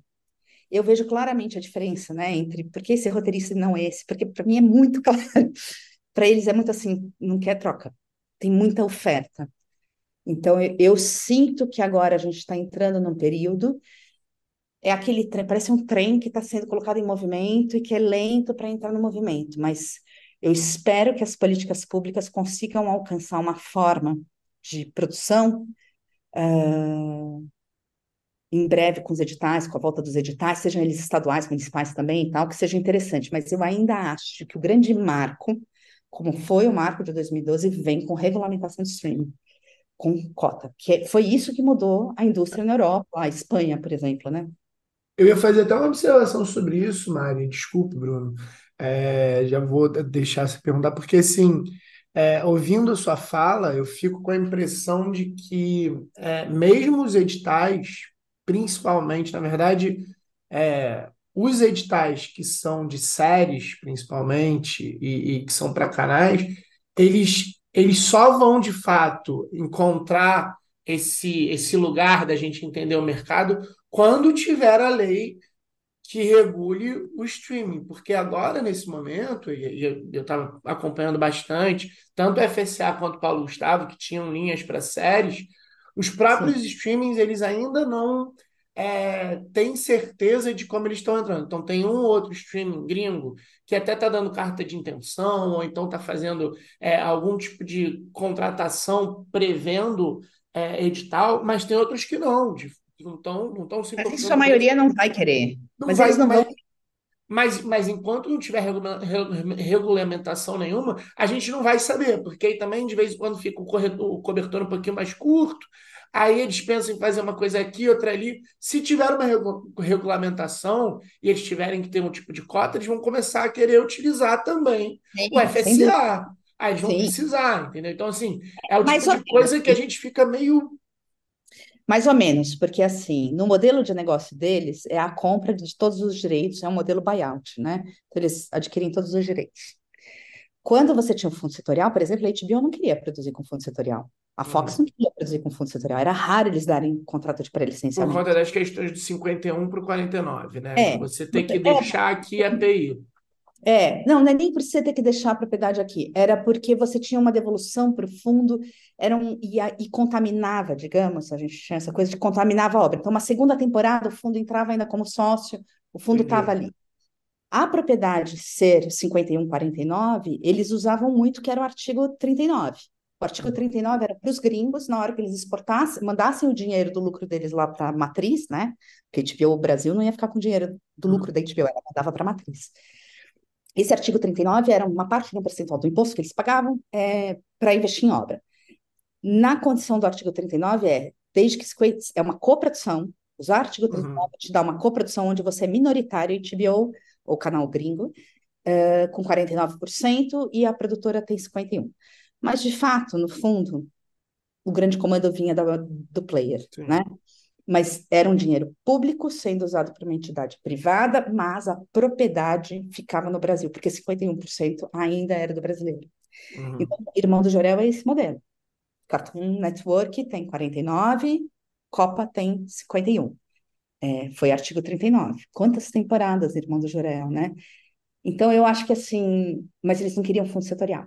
Então, eles usavam o artigo 39. Quando o regulamento do streaming, vai vir o artigo 39 aí dos streamings, entendeu? Entendi. Não sei exatamente qual vai ser, como é que vai ser, tem o Condecine que eles vão ter que pagar por título, então tem toda uma regulamentação a ser feita, que depois que a lei for aprovada, a gente ainda tem que entender como ela vai funcionar na prática, tem que aguardar a Ancine publicar normativa, e aí aguardar a Ancine, aí a gente vai entrando em... Por isso que eu digo que a máquina move não na pressa que a gente precisa. É. Mas é isso. Ô Mari, a gente, você fez aí um belo resumo aí, né, desse, desses últimos anos, especialmente desse último ano, né, do, do nosso mercado, enfim, né, do ponto de vista aí do, das dificuldades, né, do trabalho do roteirista, né, de valorização, de remuneração. E a gente, acho que assim, não tem como não mencionar, né, que esse ano a gente teve a greve lá, né, nos Estados Unidos, dos roteiristas e tudo mais, aí que, que, que acabaram, eles acabaram conseguindo uma série de conquistas, né, eu queria saber da sua opinião. Você acha que isso impacta de alguma forma na nossa realidade? Ou você acha que é um, é um mundo à parte? Você acha que vai reverberar alguma conquista dessa? Tem chance de reverberar aqui? É, ou a gente tem que se apegar à nossa luta aqui da, da regulamentação do streaming, é isso aí, a gente tem que como é que você vê assim, é onde que essas nossas lutas se conectam, vai e, e, e se é possível a gente acreditar, vai que a gente vai se vai, a gente vai conseguir enxergar é, essas conquistas se reverberando aqui. Eu, te, eu, tenho uma visão mais pragmática, tá? Eu não só acho que não vai reverberar para cá, porque eu acho que o mundo é bem distante, porque eles têm uma, é, muitos anos à frente de profissionalização desse ofício, da categoria, da organização da própria categoria e do próprio mercado. Então, acho que eles estão num outro estágio do mercado. Acho que o nosso mercado está amadurecendo, amadurecendo um todo, não é só os roteiristas, a... não, tudo. Os executivos estão, as produtoras estão, os todo mundo está amadurecendo. Eles estão anos ali na, nossa frente, né? É, como eu acho que ao profissionalizar mais lá e colocar mais condições lá, eles vão para onde pagar menos. A gente mora num mundo capitalista, é isso. A mão de obra mais barata está onde? Então é para lá que eu vou. Eu tenho visto as condições piorarem no Brasil. Eu nunca assinei um contrato na agência 100% que eu gostaria de assinar. Eu já falei aqui outras vezes que não são contratos, são praticamente termos de adesão. Eu diria que em 2023 pioraram as condições trabalhistas. E aí. É... Em que sentido pioraram? Você pode dar algum exemplo assim? Cara, estão ficando mais duras as coisas, porque eu acho assim, primeiro eu acho que há um cansaço, acho que tem uma galera que está muito esmagada no meio disso, que são as produtoras. Porque, no fundo, eu não falo com, com a Amazon, com a Netflix, com a Globoplay, eu falo com as produtoras, né? Eu negocio com as produtoras. Só que eles precisam passar para a gente determinadas condições que vêm do, do modelo de negócio do que eles estão assinando. E tem políticas públicas. Quando era um, um, contrato de fundo setorial, eles replicavam o modelo de contrato de fundo setorial para os fornecedores, para as pessoas que trabalhavam com eles. Enfim. É, vou dar um exemplo bem. A gente já teve, quando a Netflix chegou no Brasil, eu acho, os pagamentos deles era por entrega e aprovação depois uh, aí foi para mês, aí depois voltou, a Globoplay ainda paga por mês, a Disney pagava por mês, a HBO estava pagando por mês, mas, por exemplo, a HBO, que entrou agora o grupo da Discovery, dentro desse grupo, é, mudou as condições de negociação. A Amazon chegou com pagamento primeiro por aprovação, conseguiram mudar por entrega. Então, assim, tem uma batalha de dois lados, uma de tentar melhorar, porque são empresas novas que vêm com pensamento gringo e vai explicar para o gringo lá de fora como, por que que aqui se pagaria por tempo de serviço e não por entrega. Porque aí você entra numa questão trabalhista também, às vezes, que pode ser um problema. Nossa, vai gerar vínculo empregatício. Então, eu não estou contratando essa pessoa por tempo, eu estou contratando ela para entregar tal coisa. Beleza. Só que na. E aí as produtoras são contratadas sim, ok, porque aí a produtora ela pode fazer quatro, cinco produções. Ela vai recebendo conforme ela vai entregando e recebendo aprovações. É um, difícil, porque às vezes você deve ter problemas de fluxo, deve ter uma questão. Eu vejo esse conflito de alguns produtores, é complicado, mas eu acho que para o roteirista a coisa pesou bastante. Porque se você olhar, a galera que está no set, de uma forma geral, é, eu não vou dizer de todos os cargos, porque eu não tenho conhecimento para dizer de todas as funções, eu não sei, por exemplo, tudo da pós e tal. Mas eu sei que, assim, as produtoras ficaram ali numa condição que não melhorou, pelo contrário, teve redução de orçamento, redução de prazo de pagamento, enfim, não, o que piorou para o roteirista piorou para a produtora também, tá? Está é, se replicando. Só que o roteirista é uma pessoa física. Ele não tem um fluxo de caixa de uma empresa produtora. Então, por exemplo, ao pagar por aprovação ou ao pagar por entrega, gera uma dificuldade que é de você entender quem são as pessoas que conseguem segurar a onda de grana para receber só na hora que aprovar, quando aprovar. Não tem nada nos contratos que te dê uma margem de limite disso. Ah, ele pode, ele tem que aprovar em até 15 dias, se não aprovar, você vai receber do mesmo jeito. Não tem isso. Então, por exemplo, isso é uma condição que mudou para mim muito. Porque quem são as pessoas que têm condição de receber assim? Quem são as condições? Às vezes também, tudo bem, melhorou, vai pagar por entrega e não por aprovação. Só que você não entrega V2 se você não teve a aprovação da V1. Aí não adianta. Ah, então vamos pedir um sinal. Pronto, tem canal agora que não dá, tem streaming que não paga mais sinal. Era o que, que eu falava? O que, que eu vou tentar fazer na negociação? Qual era a forma que eu tentava fazer? Vamos criar um sinal maior possível para criar um colchão para essa pessoa, para a cabeça dela estar tá tranquila, para ela poder escrever numa boa e tudo mais. Não tem mais sinal em alguns. Ou o sinal é pequeno. E na hora de fazer a contratação, vamos supor, ah, quanto custa o roteirista, a média que é colocada para fazer esse cálculo e chegar no valor do cachê é por mês. Só que o valor por mês é que se você pagar por mês. Não é para você ficar pagando parcelado em X tempo, entendeu? E isso causa, isso assim, piora muito a condição de trabalho para a pessoa que está escrevendo o roteiro, vira uma ansiedade se vai receber, não vai receber, posso fazer isso, não posso fazer isso. Eu acho que é pouco, assim, o dinheiro do desenvolvimento é dos menores numa produção. É, colocar as pessoas que tinham que estar com a mente focada ali para escrever o melhor, eu não acho estrategicamente bom você deixar essa pessoa nesse limbo financeiro por tão pouco, sabe? E aí você gera uma insegurança, aí, ah, não, mas eu não estou pedindo exclusividade. Ela pode fazer outras coisas, mas dá para ela fazer outras coisas no cronograma que você deu para ela? Ah, eu não vou pagar a semana entre Natal e Ano Novo porque o player está de férias, está de recesso. Mas essa pessoa pediu para parar entre Natal e Ano Novo para não receber? Não, mas eu não estou pagando por tempo de trabalho, eu estou pagando pelas entregas. Então, olha as condições que estão virando as contratações dessas pessoas. É. É, entre outras cláusulas. Estou falando assim para mim, peguei Sim. numa o não esse pagamento. É um, esse é um ótimo exemplo, assim, né? Bem emblemático, né? Que é uma questão meio básica, um né? Da um, é. Básica. Básica, total. E isso para quem está, principalmente para quem está é, começando, uma coisa que você falou, né? De repente, inclusive, está é, tá tentando entrar nesse mercado e vem, de repente, de uma classe social um pouco mais sofrida, é muito complicado, porque, por exemplo, se você é um estudante que acabou de se formar e vai entrar numa coisa, vai entrar num primeiro trabalho, se você não tem uma condição financeira para ter um tipo de é, colchão, que foi o que você falou, de, de tentar fazer, é, é muito pior, é, é, é muito mais porque, beleza, assim, é, vamos dizer que eu seja contratado para fazer um, um, um trabalho X e vou ganhar uma fortuna por esse trabalho X, que é uma coisa que, por exemplo, de certa forma, é, a gente, eu via um pouquinho, talvez no mercado é, de advocacia.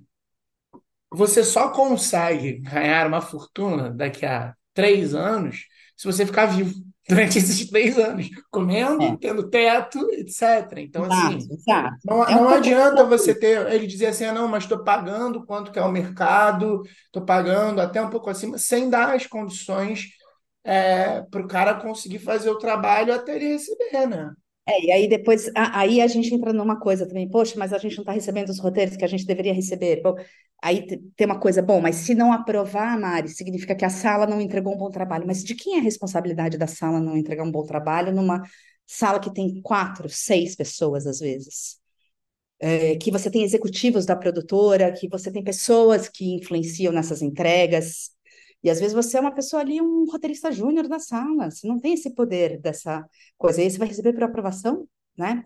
Então, assim, eu vejo uma preocupação, vejo alguns produtores empenhados em tentar ver como resolver isso, porque percebem que isso é uma questão, né? É... Acho que tem um, um, trabalho a ser feito, assim, acabou de vir isso, e, e aí a gente está, assim, lidando com essas dificuldades, porque a gente está olhando para a gente que está agenciando esses talentos, a gente está olhando na prática, escutando deles na prática, o que está impactando. Então, é muito complicado, virou uma dificuldade, isso é um desafio, isso virou um desafio mesmo. Quem pode escrever roteiro hoje no Brasil, então, se vier para receber assim? Como você falou, e um grupo que vem de. Né, e a gente, todo mundo falando de diversidade, todo mundo falando de ampliar os olhares de outros lugares. Cara, tem condição de segurar a onda para fazer isso? É, quando você tem uma boa parte da equipe, foi o que eu estava falando, o catering, o motorista e tal, eles recebem lá o dinheiro deles do mesmo jeito que é qualquer outra produção. O roteirista ficou meio nesse limbo. Eu acho que assim, roteiro, as produtoras ficaram, mas como eu disse, o que difere é que a produtora é uma empresa, mas também tem um risco ali muito alto da coisa dar um problema, né? É... e talvez direção, eu não sei, porque tem direção que ganha por episódio, e aí o episódio não é até o episódio ser aprovado, né? E aí fica essa questão. Então acaba que dificulta. Então é isso, a gente diminuiu a ponta do streaming, que é o luxo, o topo da pirâmide, digamos, as maiores produções e tudo mais, ela também tem suas questões. Nisso, uma política pública, por exemplo, a FSA vem o dinheiro direto na conta, você começa com fluxo de caixa. Então, vai pagar menos? Vai. Vai pagar menos do que. Mas esse muito do streaming vira nada, porque você pega, por exemplo. Ah, tudo bem, tem gente que fala que os cachês do audiovisual eles são muito altos em relação a outras áreas do mercado né, no Brasil e tal, eu entendo. É que a gente tem uma condição aqui que são os PJs, né? Uma coisa é você ser um freelancer Outra coisa, tem roteirista que está estável, porque não é freelancer. Então também tem que diferenciar isso, não é só o streaming, tem o streaming, que tá essa coisa de pagar, assim, vai ser, é um problema mesmo, que é o que a gente está falando até agora. Estou colocando, listando desafios que a gente está enfrentando. Um deles é esse. E aí, para essa política de diversidade, é uma questão para mim, como é que fica? É, a outra coisa é uma. É, a outra coisa é você entender que você pode ou não pode ser um roteirista freelancer. Você pode querer entrar na carreira de roteiro, não ter condições de ser freelancer. Um figuri uma figurinista é freelancer, um motorista é um freelancer. O Uber é um freelancer, né? Então, assim, tem gente que precisa daquela estabilidade, ou gosta mais, ou funciona melhor. Tá bom, você tem outras possibilidades. Você pode trabalhar em produtoras, você pode trabalhar nos streamings, você pode ter outras possibilidades, mas aí são menores ainda as vagas para essas pessoas fazerem esse tipo de trabalho, né? Trabalhar num departamento de desenvolvimento e tudo mais. Isso dá uma estabilidade para as pessoas. Mas uh, é o que a gente estava falando, né? Quantas pessoas já não rodaram assim? A dança das cadeiras é muito grande nas empresas, né? Do nosso setor também. É uma estabilidade. Eu brinco que assim, quem estava na Varig tinha certeza que ia ser aposentado e que estava tudo bem, né? É, então, uma fake estabilidade. Mas é de fato, tem gente que não tem condições de, de ser PJ, de ser frila, de trabalhar nesse mercado. Isso não impede de ter que ser. Então, não, mas também não dá para jogar nisso. Ah, mas eu pago por aprovação. Não, desculpa, tem, tem um equívoco ali nessas contratações, né? É, é que eu acho, estrategicamente pensando aqui, estou pensando alto aqui com vocês, mas estrategicamente pensando, deixa essa pessoa ficar focada escrevendo as histórias, a sua história. Deixa ela mergulhar nesse universo. Porque essa pessoa, quando ela está tomando banho, quando ela está pegando o elevador, ela está pensando nessa história. Então, assim, é um trabalho que invade a mente da pessoa, e quanto mais essa pessoa tiver com a mente limpa para poder focar na melhor história que ela puder te entregar, puxa, acho que a gente tem um salto. E, e, e Mari, não é, não é nem só isso. Eu conversava com o Bruno quando eu estive na Bahia. É, existe uma. Eu agora acompanhando né, da produtora, muito, muito próximo, é, existe uma, uma questão no audiovisual que quanto mais os problemas forem evitados no primeiro momento do desenvolvimento, mais barato é para a produção. Porque você qualquer a bola coisa, de neve crescer, morro abaixo. Qualquer, qual, quando você assim, a produção é caríssima, consertar alguma coisa em pós-produção é muito mais caro ainda. Então, assim, quanto mais, e, e é o que você falou, se a gente for pensar nessa nessa divisão em termos de grana, até por quantidade de gente, quantidade de tecnologia, quantidade de gente na produção, quantidade de gente na, de, quantidade de tecnologia que é muito cara na pós. Esse primeiro momento, ele é barato, se a gente for pensar. Numa... Eu queria, o que eu queria estar discutindo nas contratações, gente, vamos colocar o seguro para os roteiristas também, incluindo o computador deles, incluindo licença de Final Cut, de Final Cut não, de Final Draft e tal. Vamos dar vale-refeição para essa pessoa? Vamos, eu queria estar discutindo outras coisas. E aí eu estou vendo as condições e eu tendo que voltar para discutir coisas básicas, assim, é, a, a, própria condição dos projetos pessoais, né? Os projetos pessoais, eles são super importantes. Eles são cartão de visita. Mas eu tenho falado muito, assim, tem gente que fala, cara, mas é difícil, né, Mari? Eu ainda não consegui colocar um projeto meu. Mas quem conseguiu? A gente ganha na loto. É ganhar na loto. É, é mais muito... fácil ser abduzido umas três vezes, vai. Obrigada, Bruno. Mas o que acontece é que a gente vem com aquela coisa dos projetos que a gente fazia fundo setorial, todo mundo fazia o seu projeto. E aquilo gerava, ah, uh, eu vejo muita gente falando assim, puxa, mas aí o dinheiro tinha muito e tal. Tinha para errar, para melhorar, para fazer, para estar tá melhor. O erro educa, forma. Nesse setor tem muito disso.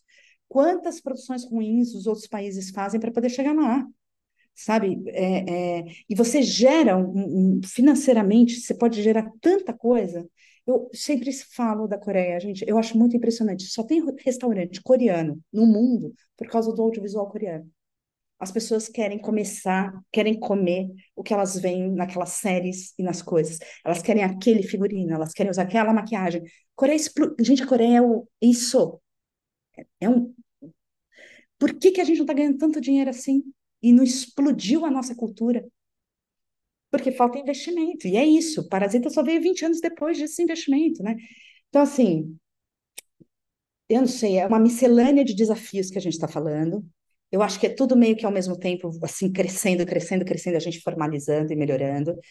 Tem a compreensão do próprio ofício, é muito diferente, porque a Globo, por exemplo, a Globo é uma casa que tinha é a grande escola de roteiro, era a casa que mais sabia, é a casa que mais sabe contratar roteirista e mais valor dá ao roteirista, autor é roteirista, autor.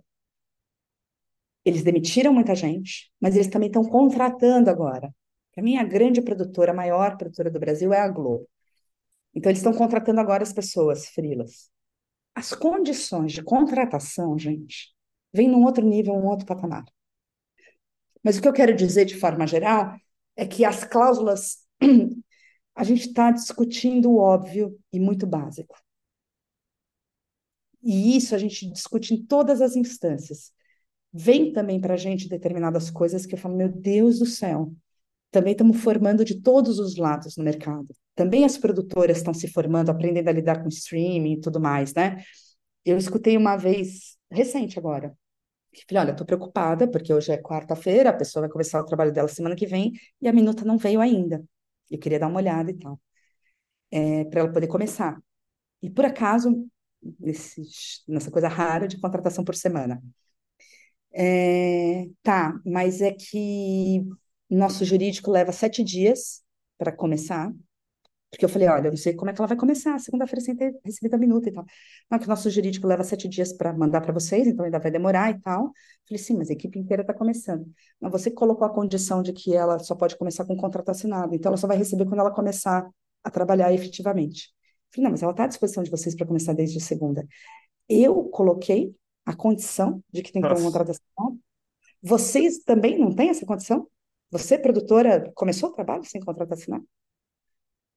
Então, assim, são. A gente está falando de coisas que eu falo, meu Deus, eu estou discutindo isso. Então, assim, olhando aqui em dezembro, eu faço uma reflexão de tentar não estar muito cansada, mas eu estou exausta, gente. Porque a gente está. É, por outro lado, você tem produtores parceiraços que chegam e falam, entendem porque aí eu acho que tem uma compreensão também, é isso, pô, lá dos Estados Unidos os caras estão conquistando isso e aquilo, mas aqui não se conquista, mas olha só, eles têm direito, a gente pode, sabe? Depende muito da pessoa que você pega hoje na sua frente, das parcerias que você vai formando, as relações são muito importantes, né, nesse mercado. Ô, Mário, eu vou tentar deixar o papo um pouco mais leve aqui.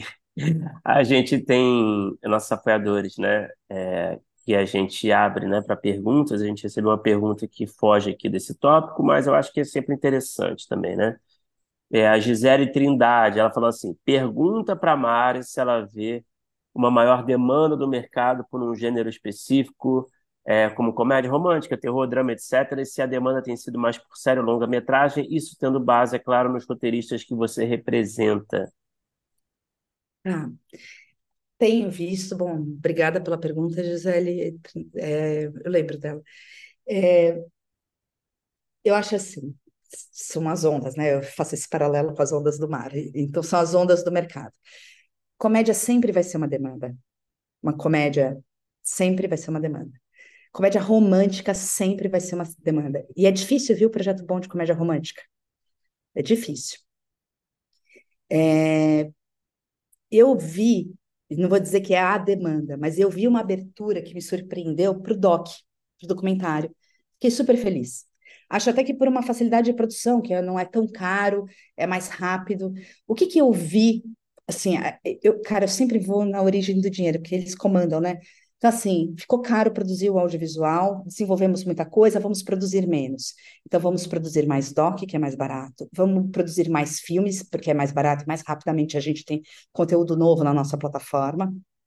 Então, nesse sentido, fazer um longa Tá mais rápido e mais barato do que fazer uma série de drama de seis episódios A, noti- a episódios. última notícia que eu escutei é série é assim um palavrão, assim. Você não pode É, ele, falar então, essa é, palavra numa é reunião. muito custo, é muito custo. Então, e as questões estão vindo assim, o quanto vale o investimento que eu estou fazendo nessa série? Eu investi 30 milhões nessa série, 50 milhões? Quanto eu tive de retorno? Eu não sei calcular isso, por exemplo, para uma Netflix, Amazon, Disney, Star Plus, não sei. Eles fazem lá as contas deles para chegarem nesses números e tudo mais. É, o audiovisual é uma produção cara, é um, é um, um produto caro, né? É, então eu vejo uma demanda por coisas menores, como minisséries, às vezes, que era uma coisa que ninguém falava. Ah, minissérie não, não tem. Então, assim, eu acho que é, a gente tem que focar no menor investimento financeiro. O longo é mais barato. O doc costuma ser mais barato. As comédias que você pega, abre um estúdio, faz ali, né, costumam ser mais baratas. Então, produções menores, de custo menor, é o que está se pedindo mais. É, teve uma época que tinha uma história de, ah, vamos para os jovens adultos, conteúdo para o jovem adulto, porque o jovem adulto, quem consome, assina as plataformas e tal. Essa coisa já mudou, isso era um pensamento que tinha um player, agora não tem mais. Então, eu acho que tem os gêneros que nunca mudam, que é a comédia, a comédia romântica. As biografias estão em alta, né? Spider agora, que entrou, então, coisas baseadas em. Porque você já traz um público junto, engajado para aquilo, né? Uh, eu acho que é meio isso. Os true crimes, né? Também vem um pouco disso. As coisas baseadas em fatos reais, baseadas em livro, porque o livro, para mim, virou o argumento pré-testado, entendeu? É isso. Eu estou quase falando, não escreva um projeto mais, gente. Pagamento de sessão de direitos no Brasil está complicado. Escreve o livro, que aí depois você licencia o seu livro e, e faz adaptação para o audiovisual. Respondi? Ficou confuso? Respondeu. Eu acho que está respondido aí, tem alguns, algumas pistas aí, né?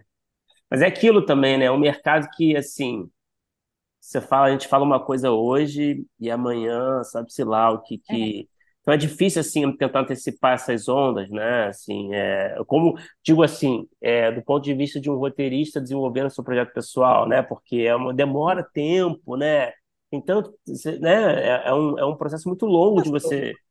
Vou fazer uma, uma análise aqui com vocês. Vejam, vocês são roteiristas, vocês concordam comigo. Eu sou uma roteirista, estou iniciando, minha paixão é terror. Estou criando um projeto próprio. Ah, eu vou fazer comédia, ou comédia romântica, ou drama, que de repente é mais fácil para não ir exatamente no terror, porque a comédia e a comédia romântica estão muito distantes. Não, cara, eu vou fazer meu projeto pessoal de terror. Porque o meu projeto pessoal de terror, a meu ver, ele vai ser o meu cartão de visita, e se é o que eu mais faço bem, é o melhor cartão de visita que eu posso ter. Não necessariamente eu vou executar esse projeto de terror, entendeu? Mas eu vou conseguir apresentar para o Felipe ou para o Bruno numa entrevista, para ver quem vai para a sala, uma coisa que eu escrevi que está muito bem feita, porque é o que eu gosto. Não sei, eu, eu penso um pouco isso. É... Eu concordo muito, Mário, porque até outro dia eu estava falando também com o Bruno aqui, que eu acho que essas tentativas de leitura de mercado, elas são mais ou menos que nem olhar para o céu. Que na verdade você está vendo hoje o passado. Então, quando a gente chega, sei lá, no U2C da vida, quando a gente chega no Frapa da vida, que um canal fala, ah, acabamos de lançar isso, queremos não sei o que, não sei o que lá. Na verdade, naquele dia do Frapa, eles até queriam isso mesmo, não é mentira. Mas eles já estão com uma lista de leitura, que naquele dia que eles chegou no Frapa, eles têm 10, 20, 50 projetos daquele tipo ali que já estão rondando eles. Então é Sim. muito difícil você conseguir, é, é muito difícil mesmo, assim. É, existem talvez outras formas, a gente já conversou até aqui é, também outras vezes que, por exemplo, a Carol Alckmin, ela foi ver em determinado momento que estavam consumindo depois de, de cataclismas para pensar no que, que ela ia pensar depois da pandemia. Eu acho que devem existir outras formas, mas são muito complexas para a gente entender o que, que é o próximo. E aí eu acho que talvez isso que você falou seja a melhor estratégia, até porque as coisas elas são cíclicas. A gente vê True crime, comédia, comédia romântica sempre está por ali, mas a gente também passou por um período agora recente de uma baixa da comédia. E a gente está vendo agora no mercado pedidos por comédia, mas se a gente fosse olhar no passado, o que estava sendo feito de comédia? Sabe? É. Então, assim, talvez você seguir um, um, pouco do, do que você gosta ou, ou entende que você consegue trabalhar bem, porque também acho que tem um certo pragmatismo talvez seja mais interessante, porque é muito difícil esse olhar, é muito difícil mesmo. E você vai acabar ficando correndo atrás do próprio rabo. Vai ser o cachorro ele correndo atrás do próprio rabo. Você vai começar a escrever um negócio porque é moda, essa moda vai passar, você vai para outra, você vai para outra, você vai para outra, e você vai correr nesse lugar o risco de você nunca pegar realmente o timing da moda, porque você Perfeito. é sempre um passo atrás. É isso. Acho que essa é a percepção mesmo, minha. É isso. Não, mas eu, eu, eu olho para a questão assim, é isso, estamos com menos investimento financeiro, o que, que é mais barato? O longa. Mais rápido você tem um resultado e tudo mais. Mas qual é a chance da gente fazer? Quantas pessoas vão fazer o seu próprio longa? Né? Então, dependendo também de quem é você no mercado, se é uma pessoa, que tamanho você está, você está de fato conseguindo ter reuniões e apresentar para os grandes players e tem uma real possibilidade de fazer, então, talvez você tenha que olhar um pouco mais para o que o mercado está pedindo. Depende muito. Porque o que a gente começar a escrever agora só vai ao ar, muito otimistamente, dois anos, três anos, né? E tem coisas que são meio atemporais, assim, que é isso, a biografia, a história do Spider, né? Do, do Anderson Silva, né? E, Mário, eu queria te fazer uma outra pergunta, é, que conversa um pouco com isso que a gente está falando aqui. É, depois de todo esse cenário, é, se você tem dicas, né? Uma coisa que a gente pergunta todos os anos, para quem está mais começando, é, que de repente é, não é nem o foco, por exemplo, de, de uma agência ou, ou pensar necessariamente no primeiro momento ser agenciado, mas você está é, olhando o mercado muito próximo e vendo é, todos os movimentos. Eu acho que você tem uma visão muito interessante. Então, para essa pessoa que às vezes, e eu, eu, imagino que muitas pessoas chegam até você e perguntam: pelo amor de Deus, Mari, eu quero saber o que, que eu faço, ou sei lá, acabei, acabei de estudar e não sei o que eu faço, ou então estou escrevendo um projeto pessoal e não sei o que, que eu faço com ele. Suas dicas para essas pessoas. Não, legal você perguntar, porque assim, é, até na agência a gente tem um serviço sob demanda para tentar democratizar esse agenciamento, né?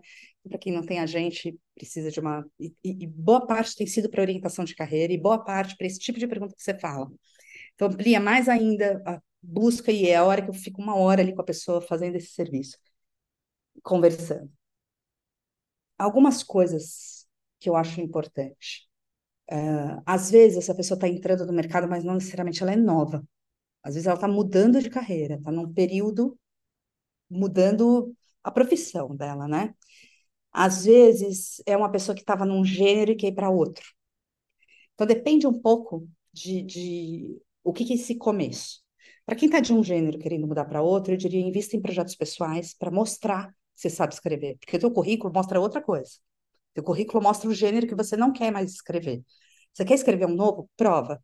Mostra tem em mão um bom do gênero que você está querendo abordar para você poder mostrar efetivamente que você sabe escrever aquilo e que você tem conhecimento. Para quem está mudando e fazendo uma guinada de carreira, é um passo para trás. Financeiramente, saiba que você vai vir mesmo, vai ter um recuo agora, né? Eu acho que dá até para manter um pezinho em alguma outra coisa. Ontem o André falando, 35% o André, presidente da Abra, falando num evento, está na rede social da Abra, 35% dos roteiristas da Abra vivem de roteiro. Então, de repente, você está numa outra profissão e quer migrar, vai com calma, vai colocando seu pezinho ali e tal. E lembra que esse ofício, você fala, bom, tá bom, vou fazer um, um currículo de quê? Eu não escrevi ainda nenhum roteiro, eu não fiz não sei o quê. A sua pessoa, as suas vivências, as suas experiências de vida vão para a escrita. Então, às vezes, o seu hobby, a sua experiência anterior de trabalho te enriquecem como roteirista. É... Aí eu falo para algumas pessoas, eu aqui na agência eu tenho um PDF das, de alguns roteiristas que eles fizeram a apresentação afetiva deles, né? Então mostra de onde eles vieram. Eu pego a Juliana Colares, por exemplo, que a Ju é uma pessoa que vem do jornalismo, trabalhou muito no caderno nas cidades em Pernambuco durante um tempão. Vem de uma família sertaneja, tem uma série de influências. Isso faz a diferenciar a Juliana no perfil de experiência dela, de escrita. Ela tem várias pessoas que escreveram tanto quanto ela e tem a mesma experiência técnica do que a dela. Mas a Juliana, para aquele perfil de trabalho, para aquele projeto, é mais adequada porque ela agrega isso e aquilo, isso aqui. Então, por exemplo, não é que você você está mudando de carreira, mas já tem uma experiência de vida. Tem lá, putz, você estudou medicina, trabalhou com veterinária, é, foi bibliotecário. O que, que você fez antes? E por que que você está querendo ir para o audiovisual? Qual é o teu link com essa história toda, sabe? Outro dia eu escutei de uma pessoa iniciante, ele falou assim, ah, aqui na nossa família a gente era cinéfilo de videolocadora. Porque minha cidade é muito pequena, não tinha sala de cinema. Então a gente devorava os vídeos, não sei o que e tal. Cara, isso é uma excelente coisa você colocar no seu currículo estou chegando e quero entrar nesse mercado, eu fui criado assim, assado, por isso estou estudando não sei o quê. Essas, quem é você? Quem é você? Para além das coisas técnicas que você fez, isso faz parte do seu currículo. Isso entra no seu, os seus hobbies entram no seu, no seu perfil, sabe? A sua história, a sua origem entra no seu perfil. Ah, de onde você vem? Nasci em tal região, vivi a minha infância brincando de não sei o quê eu estava outro dia assistindo o Betinho na Globoplay, né? Vendo a infância do Betinho com tuberculose sendo colocado ali no quarto. Nossa, quantas coisas não vieram na cabeça de uma pessoa que ficou quatro, cinco anos num, fechada num quarto porque tinha tuberculose. Sempre uma condição de vida muito. Cara, esse é um perfil de coisa que aquela pessoa vai acrescentar num projeto. Estou chutando aqui que o Betinho um dia quisesse ser roteirista, que é muito peculiar a hemofilia fez uma história daquela família ali, entendeu? Influenciou a história daquela família toda, né? Enfim, eu acho que isso é importante. Agora, para quem é novo, novo, está começando agora e está querendo entrar geral e tudo mais, aposte num projeto pessoal com consciência de que ele é cartão de visita. Não é que você vai emplacar o seu projeto. Essa consciência de que você tem uma concorrência, e tem gente fazendo isso há mais tempo que você, é muito importante. É quase consciência de classe, você tem que saber onde você está ali. Não quer dizer que você não vai ser um baita de um sucesso, de repente você é um talento e está fora da curva. Mas, em sua média, as pessoas é, têm o seu talento, conseguem fazer suas coisas, mas é difícil você emplacar o seu primeiro projeto. Então, para que, que eu estou fazendo o projeto aqui? Então, se você tem 10, pare e concentre em dois tenho dois excelentes projetos. Invista em escrever um piloto. Invista em escrever o argumento de um longa. Invista em escrever. Escrever. Participe de laboratório, participe de evento, participe de concurso. Você ter sido um semifinalista de algum concurso é uma coisa para você colocar no seu currículo, mesmo que você não tenha ganho.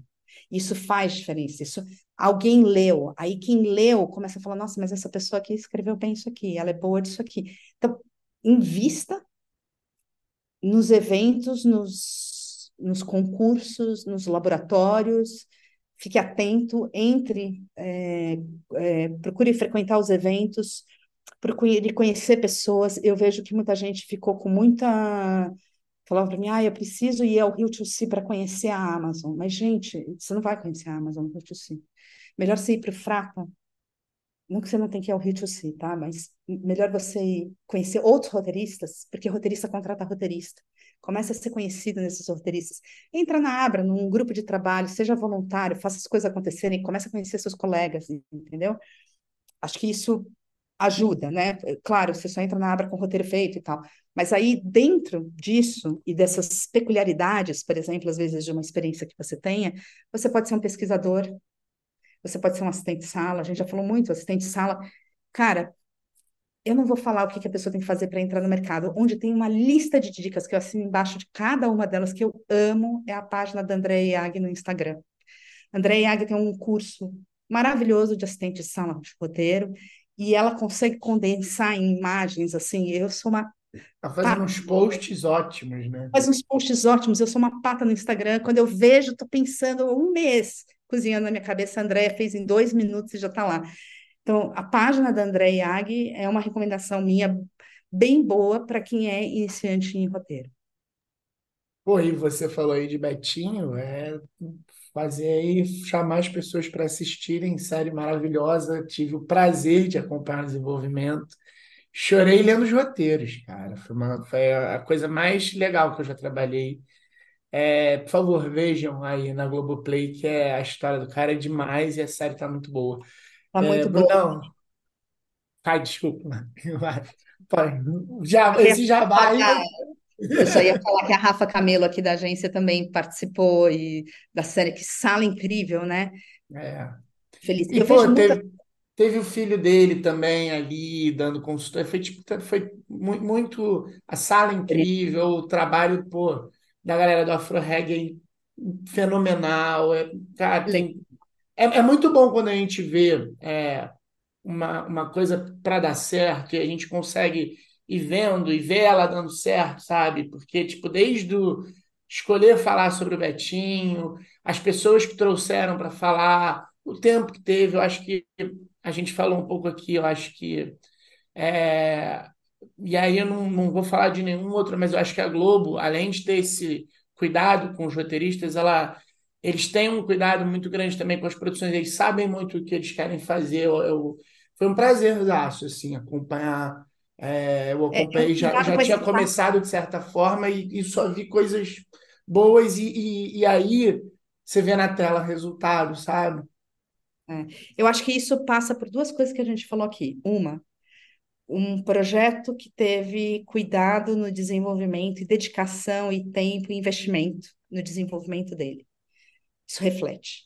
A outra coisa é uma biografia, né? Olha que coisa Uhum. interessante. De novo, voltamos para um gênero. É, Eu vejo muitas pessoas querendo escrever drama, drama, drama, ficção 100% e tal. E eu acho tão rico o documentário ou projetos baseados em fatos reais. Eu acho tão rico isso. Acho que a gente aprende tanto. É tão importante a gente saber quem foi o Betinho, sabe?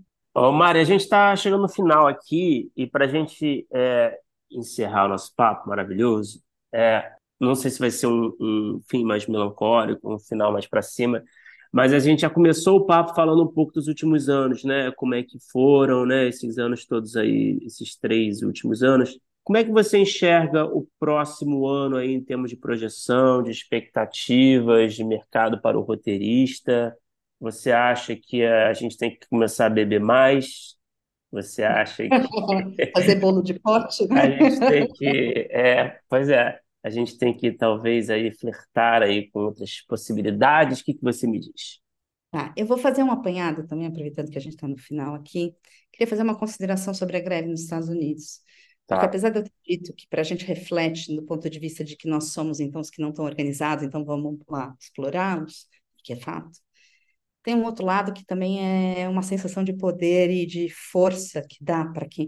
Acho que todo mundo comemorou de alguma forma a conquista deles lá. Então, para nós, eu acho que dá uma sensação de tipo, yes, né? É vamos lá, vamos embora. Vamos conquistar, vamos brigar. E isso ajuda a formalizar, talvez, o mercado e ajuda a dar força para o ofício, creio eu, tá? Eu acho que tem esse lado positivo. É, uma coisa que eu queria falar é assim, eu vejo a volta das políticas públicas. Eu não sei se eu já falei isso aqui, porque não é uma coisa baseada em mil números, mas eu, eu, às vezes dou uma de Geraldo Alckmin, assim, eu gosto de falar números. Eu acho que 70% do dinheiro ou mais que vai cair na conta de um roteirista vai vir de um projeto de verba pública, que vai usar recursos públicos. Se eu olhar hoje, por exemplo, talvez a Europa, com a quantidade de incentivos que tem lá, ah, a Netflix está apostando muito, não, a Netflix está usando recursos também ali dos, por obrigação de cotas e tal, né? É, eu acho que 10%, 20% é um streaming talvez, mas agora com essa redução acho que um 10%. Uns 10% ali os podcasts, os webséries, os institucionais e que continuem fazendo, porque também dá dinheiro e também paga conta, acho importante. Uns 10% de emissora, porque as emiss mas as emissoras estão demitindo parte das pessoas. Então, assim, a grande massa do dinheiro que vem para pagar conta, para formar roteirista, para produzir obra audiovisual, para fazer cinema, para fazer os seus roteiros, para mim, ainda vem do incentivo público. E isso eu olho, eu estou olhando para a luz agora, não estou olhando mais para o fundo do poço. Isso é uma mudança radical, eu acho, que a gente está vivendo. Pode ainda não ter, mas pelo menos é a certeza que o tapete não vai ser puxado amanhã, entendeu? E vai vir uma nova que você não esperava. Acho eu, né? É, a Ancine tem muito passo ainda dentro das. Mudar uma presidência não é mudar a política do país, a gente tem um congresso difícil, é, a gente tem uma Cine que precisa estar tá mais ativa e melhorar, mas a gente tem o Ministério da Cultura de volta. Então, tem uma esperança ali para mim. Eu não quero ser utópica, mas eu também não quero ser muito fatalista, porque eu, de fato muda muita coisa. É, então, se a gente focar num, nesse ano e a gente conseguir aprovar regulamentação de streaming, eu acho que isso muda o nosso mercado. É, talvez não no tempo que a gente queira, nem na necessidade que a gente possa precisar, mas muda. Os streamings, eu acho que eles vão ser instáveis, são empresas privadas, elas vão fazer o que elas querem quando elas querem. Se amanhã quiser fechar as portas e operar em outro país, elas vão fazer isso. Então, eu acho que eles existem, continuam, mas é uma coisa instável. É, e não acho que a gente vai voltar aquilo que a gente estava falando antes. Eu não acho que ah, agora está ruim, mas vai voltar. Não, não vai voltar o que estava. Acho que aquilo era um momento que teve pandemia, que foi a chegada, conquistar o Brasil, enfim, base de assinante e tudo mais. Acho que a gente tende sempre, quanto mais tempo a gente tiver de mercado, apesar de eu ter dito que eu senti que as contratações pioraram em suas, uh, suas condições, por outro lado, quanto mais a gente está falando disso, quanto mais a gente está negociando isso, quanto mais a gente está falando sobre isso e trocando sobre isso, a gente está amadurecendo o mercado, amadurecendo o mercado. Então, o mercado está em amadurecimento e sempre é para o bem, na minha visão, né? Eu acho que a gente tem um desafio que a gente não mencionou aqui, não falou, mas eu acho que que eu não sei nem mensurar, assim, então não sei muito para onde colocar, mas é a inteligência artificial. Tem uma questão, né? É uma questão é uma questão que afeta esse ofício. Mas eu acho que é um. A gente estava falando aqui, né? Por que, que um roteirista e não um outro, né? Por que, que a história e a vivência daquela pessoa vem e o outro, né? A inteligência artificial não tem trauma de infância. É... Tem uma regulamentação a ser feita também de uma coisa dessa. Enfim, eu vejo que o streaming vai, na minha visão, o streaming vai manter essa média de produções, mas com muita instabilidade. É, agora mesmo a gente teve uma troca na Amazon, né, diretoria da Amazon, aí o projeto que está andando para, volta, e outro, e é isso, é isso. É, não acho que as emissoras vão contratar e ter o quadro que tinham, como a Globo fez, diminui. Por outro lado, também está abrindo portas para outras oportunidades, está virando uma grande produtora a gente tem essa mudança da tecnologia, né, do streaming, então eu acho que o canal acaba, por mais que voltem as políticas públicas, acho que a gente não tem mais a TV a cabo que a gente tinha, que a gente tinha fundo setorial para TV a cabo, que não tem mais desse jeito para série. Daí eu diria que o longa, eu acho que ele é uma possibilidade. É isso. Eu eu quero crer que as coisas vão melhorar, mas eu acho que a gente tem que tá, eu, eu, sinto falta um pouco de união às vezes. Acho que a gente tinha que estar mais unido para reclamar das coisas, mas acho que está todo mundo tão ferrado também, né? A gente vem de uma situação tão, tão difícil do Brasil, né, dos últimos anos, mas tem coisas que a gente não pode aceitar coletivamente, porque se a gente não aceitar individualmente, a gente se queima, a gente perde a oportunidade. E às vezes as pessoas querem, porque é uma oportunidade que sonhou, tem tanto sonho no meio dessa profissão, né? Que às vezes as pessoas, mas assim, é importante que a gente olhe isso como profissão, que a gente olhe isso como ofício.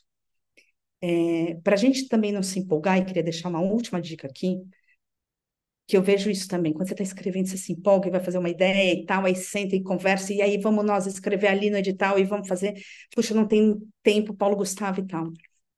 Não precisa ter um contrato necessariamente prévio com a pessoa que você for entrar dentro de uma lei de, dentro de uma Paulo Gustavo ou dentro de um edital, né? Não precisa ter um contrato, mas tenha um e-mail e tenha uma conversa de alinhamento de expectativa. Caso a gente ganhe a Paulo Gustavo, caso a, gente ganhe esse edital, a minha expectativa, Mari Brasil, como roteirista desse projeto, é seguir até o final, montar a minha equipe, fazer não sei o quê. O que, que você espera? Ter o crédito tal, tenha clareza desses pontos que você quer deixar negociados, assim.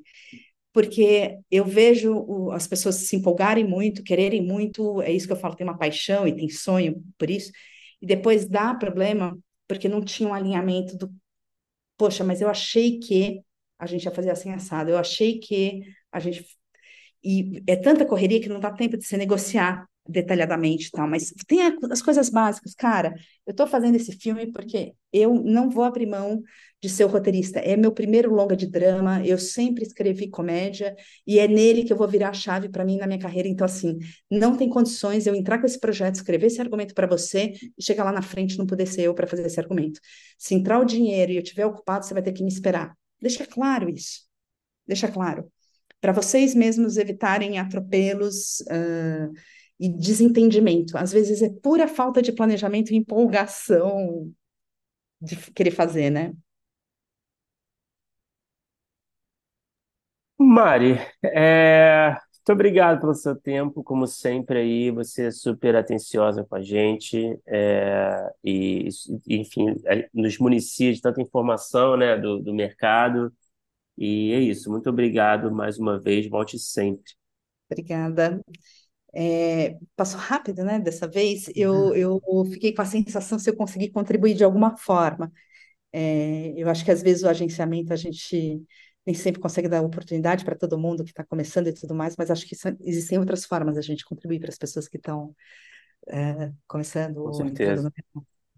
Pô, eu acho que contribuiu muito, acho que vai ser outro sucesso para para o podcast e eu acho que é isso, a gente precisa conversar muito, pensar muito. É... São momentos. É bom trocar, né? É. É, tem questões aí que você levantou que são, são importantíssimas, né? É, é. Que é a realidade que está acontecendo aí, né? Então, enfim, muito legal, Mari. Obrigadão.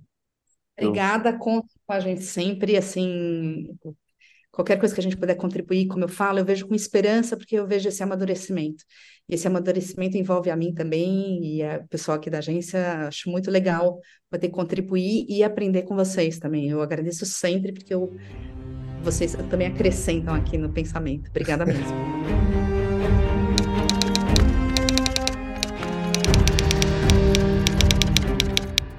Opa, chegou até aqui?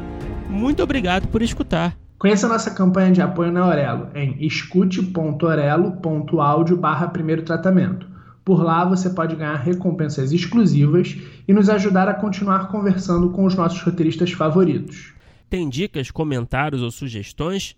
Fala com a gente pelas nossas redes sociais e não se esqueça de assinar o feed do primeiro tratamento pela Aurelo. Até a próxima!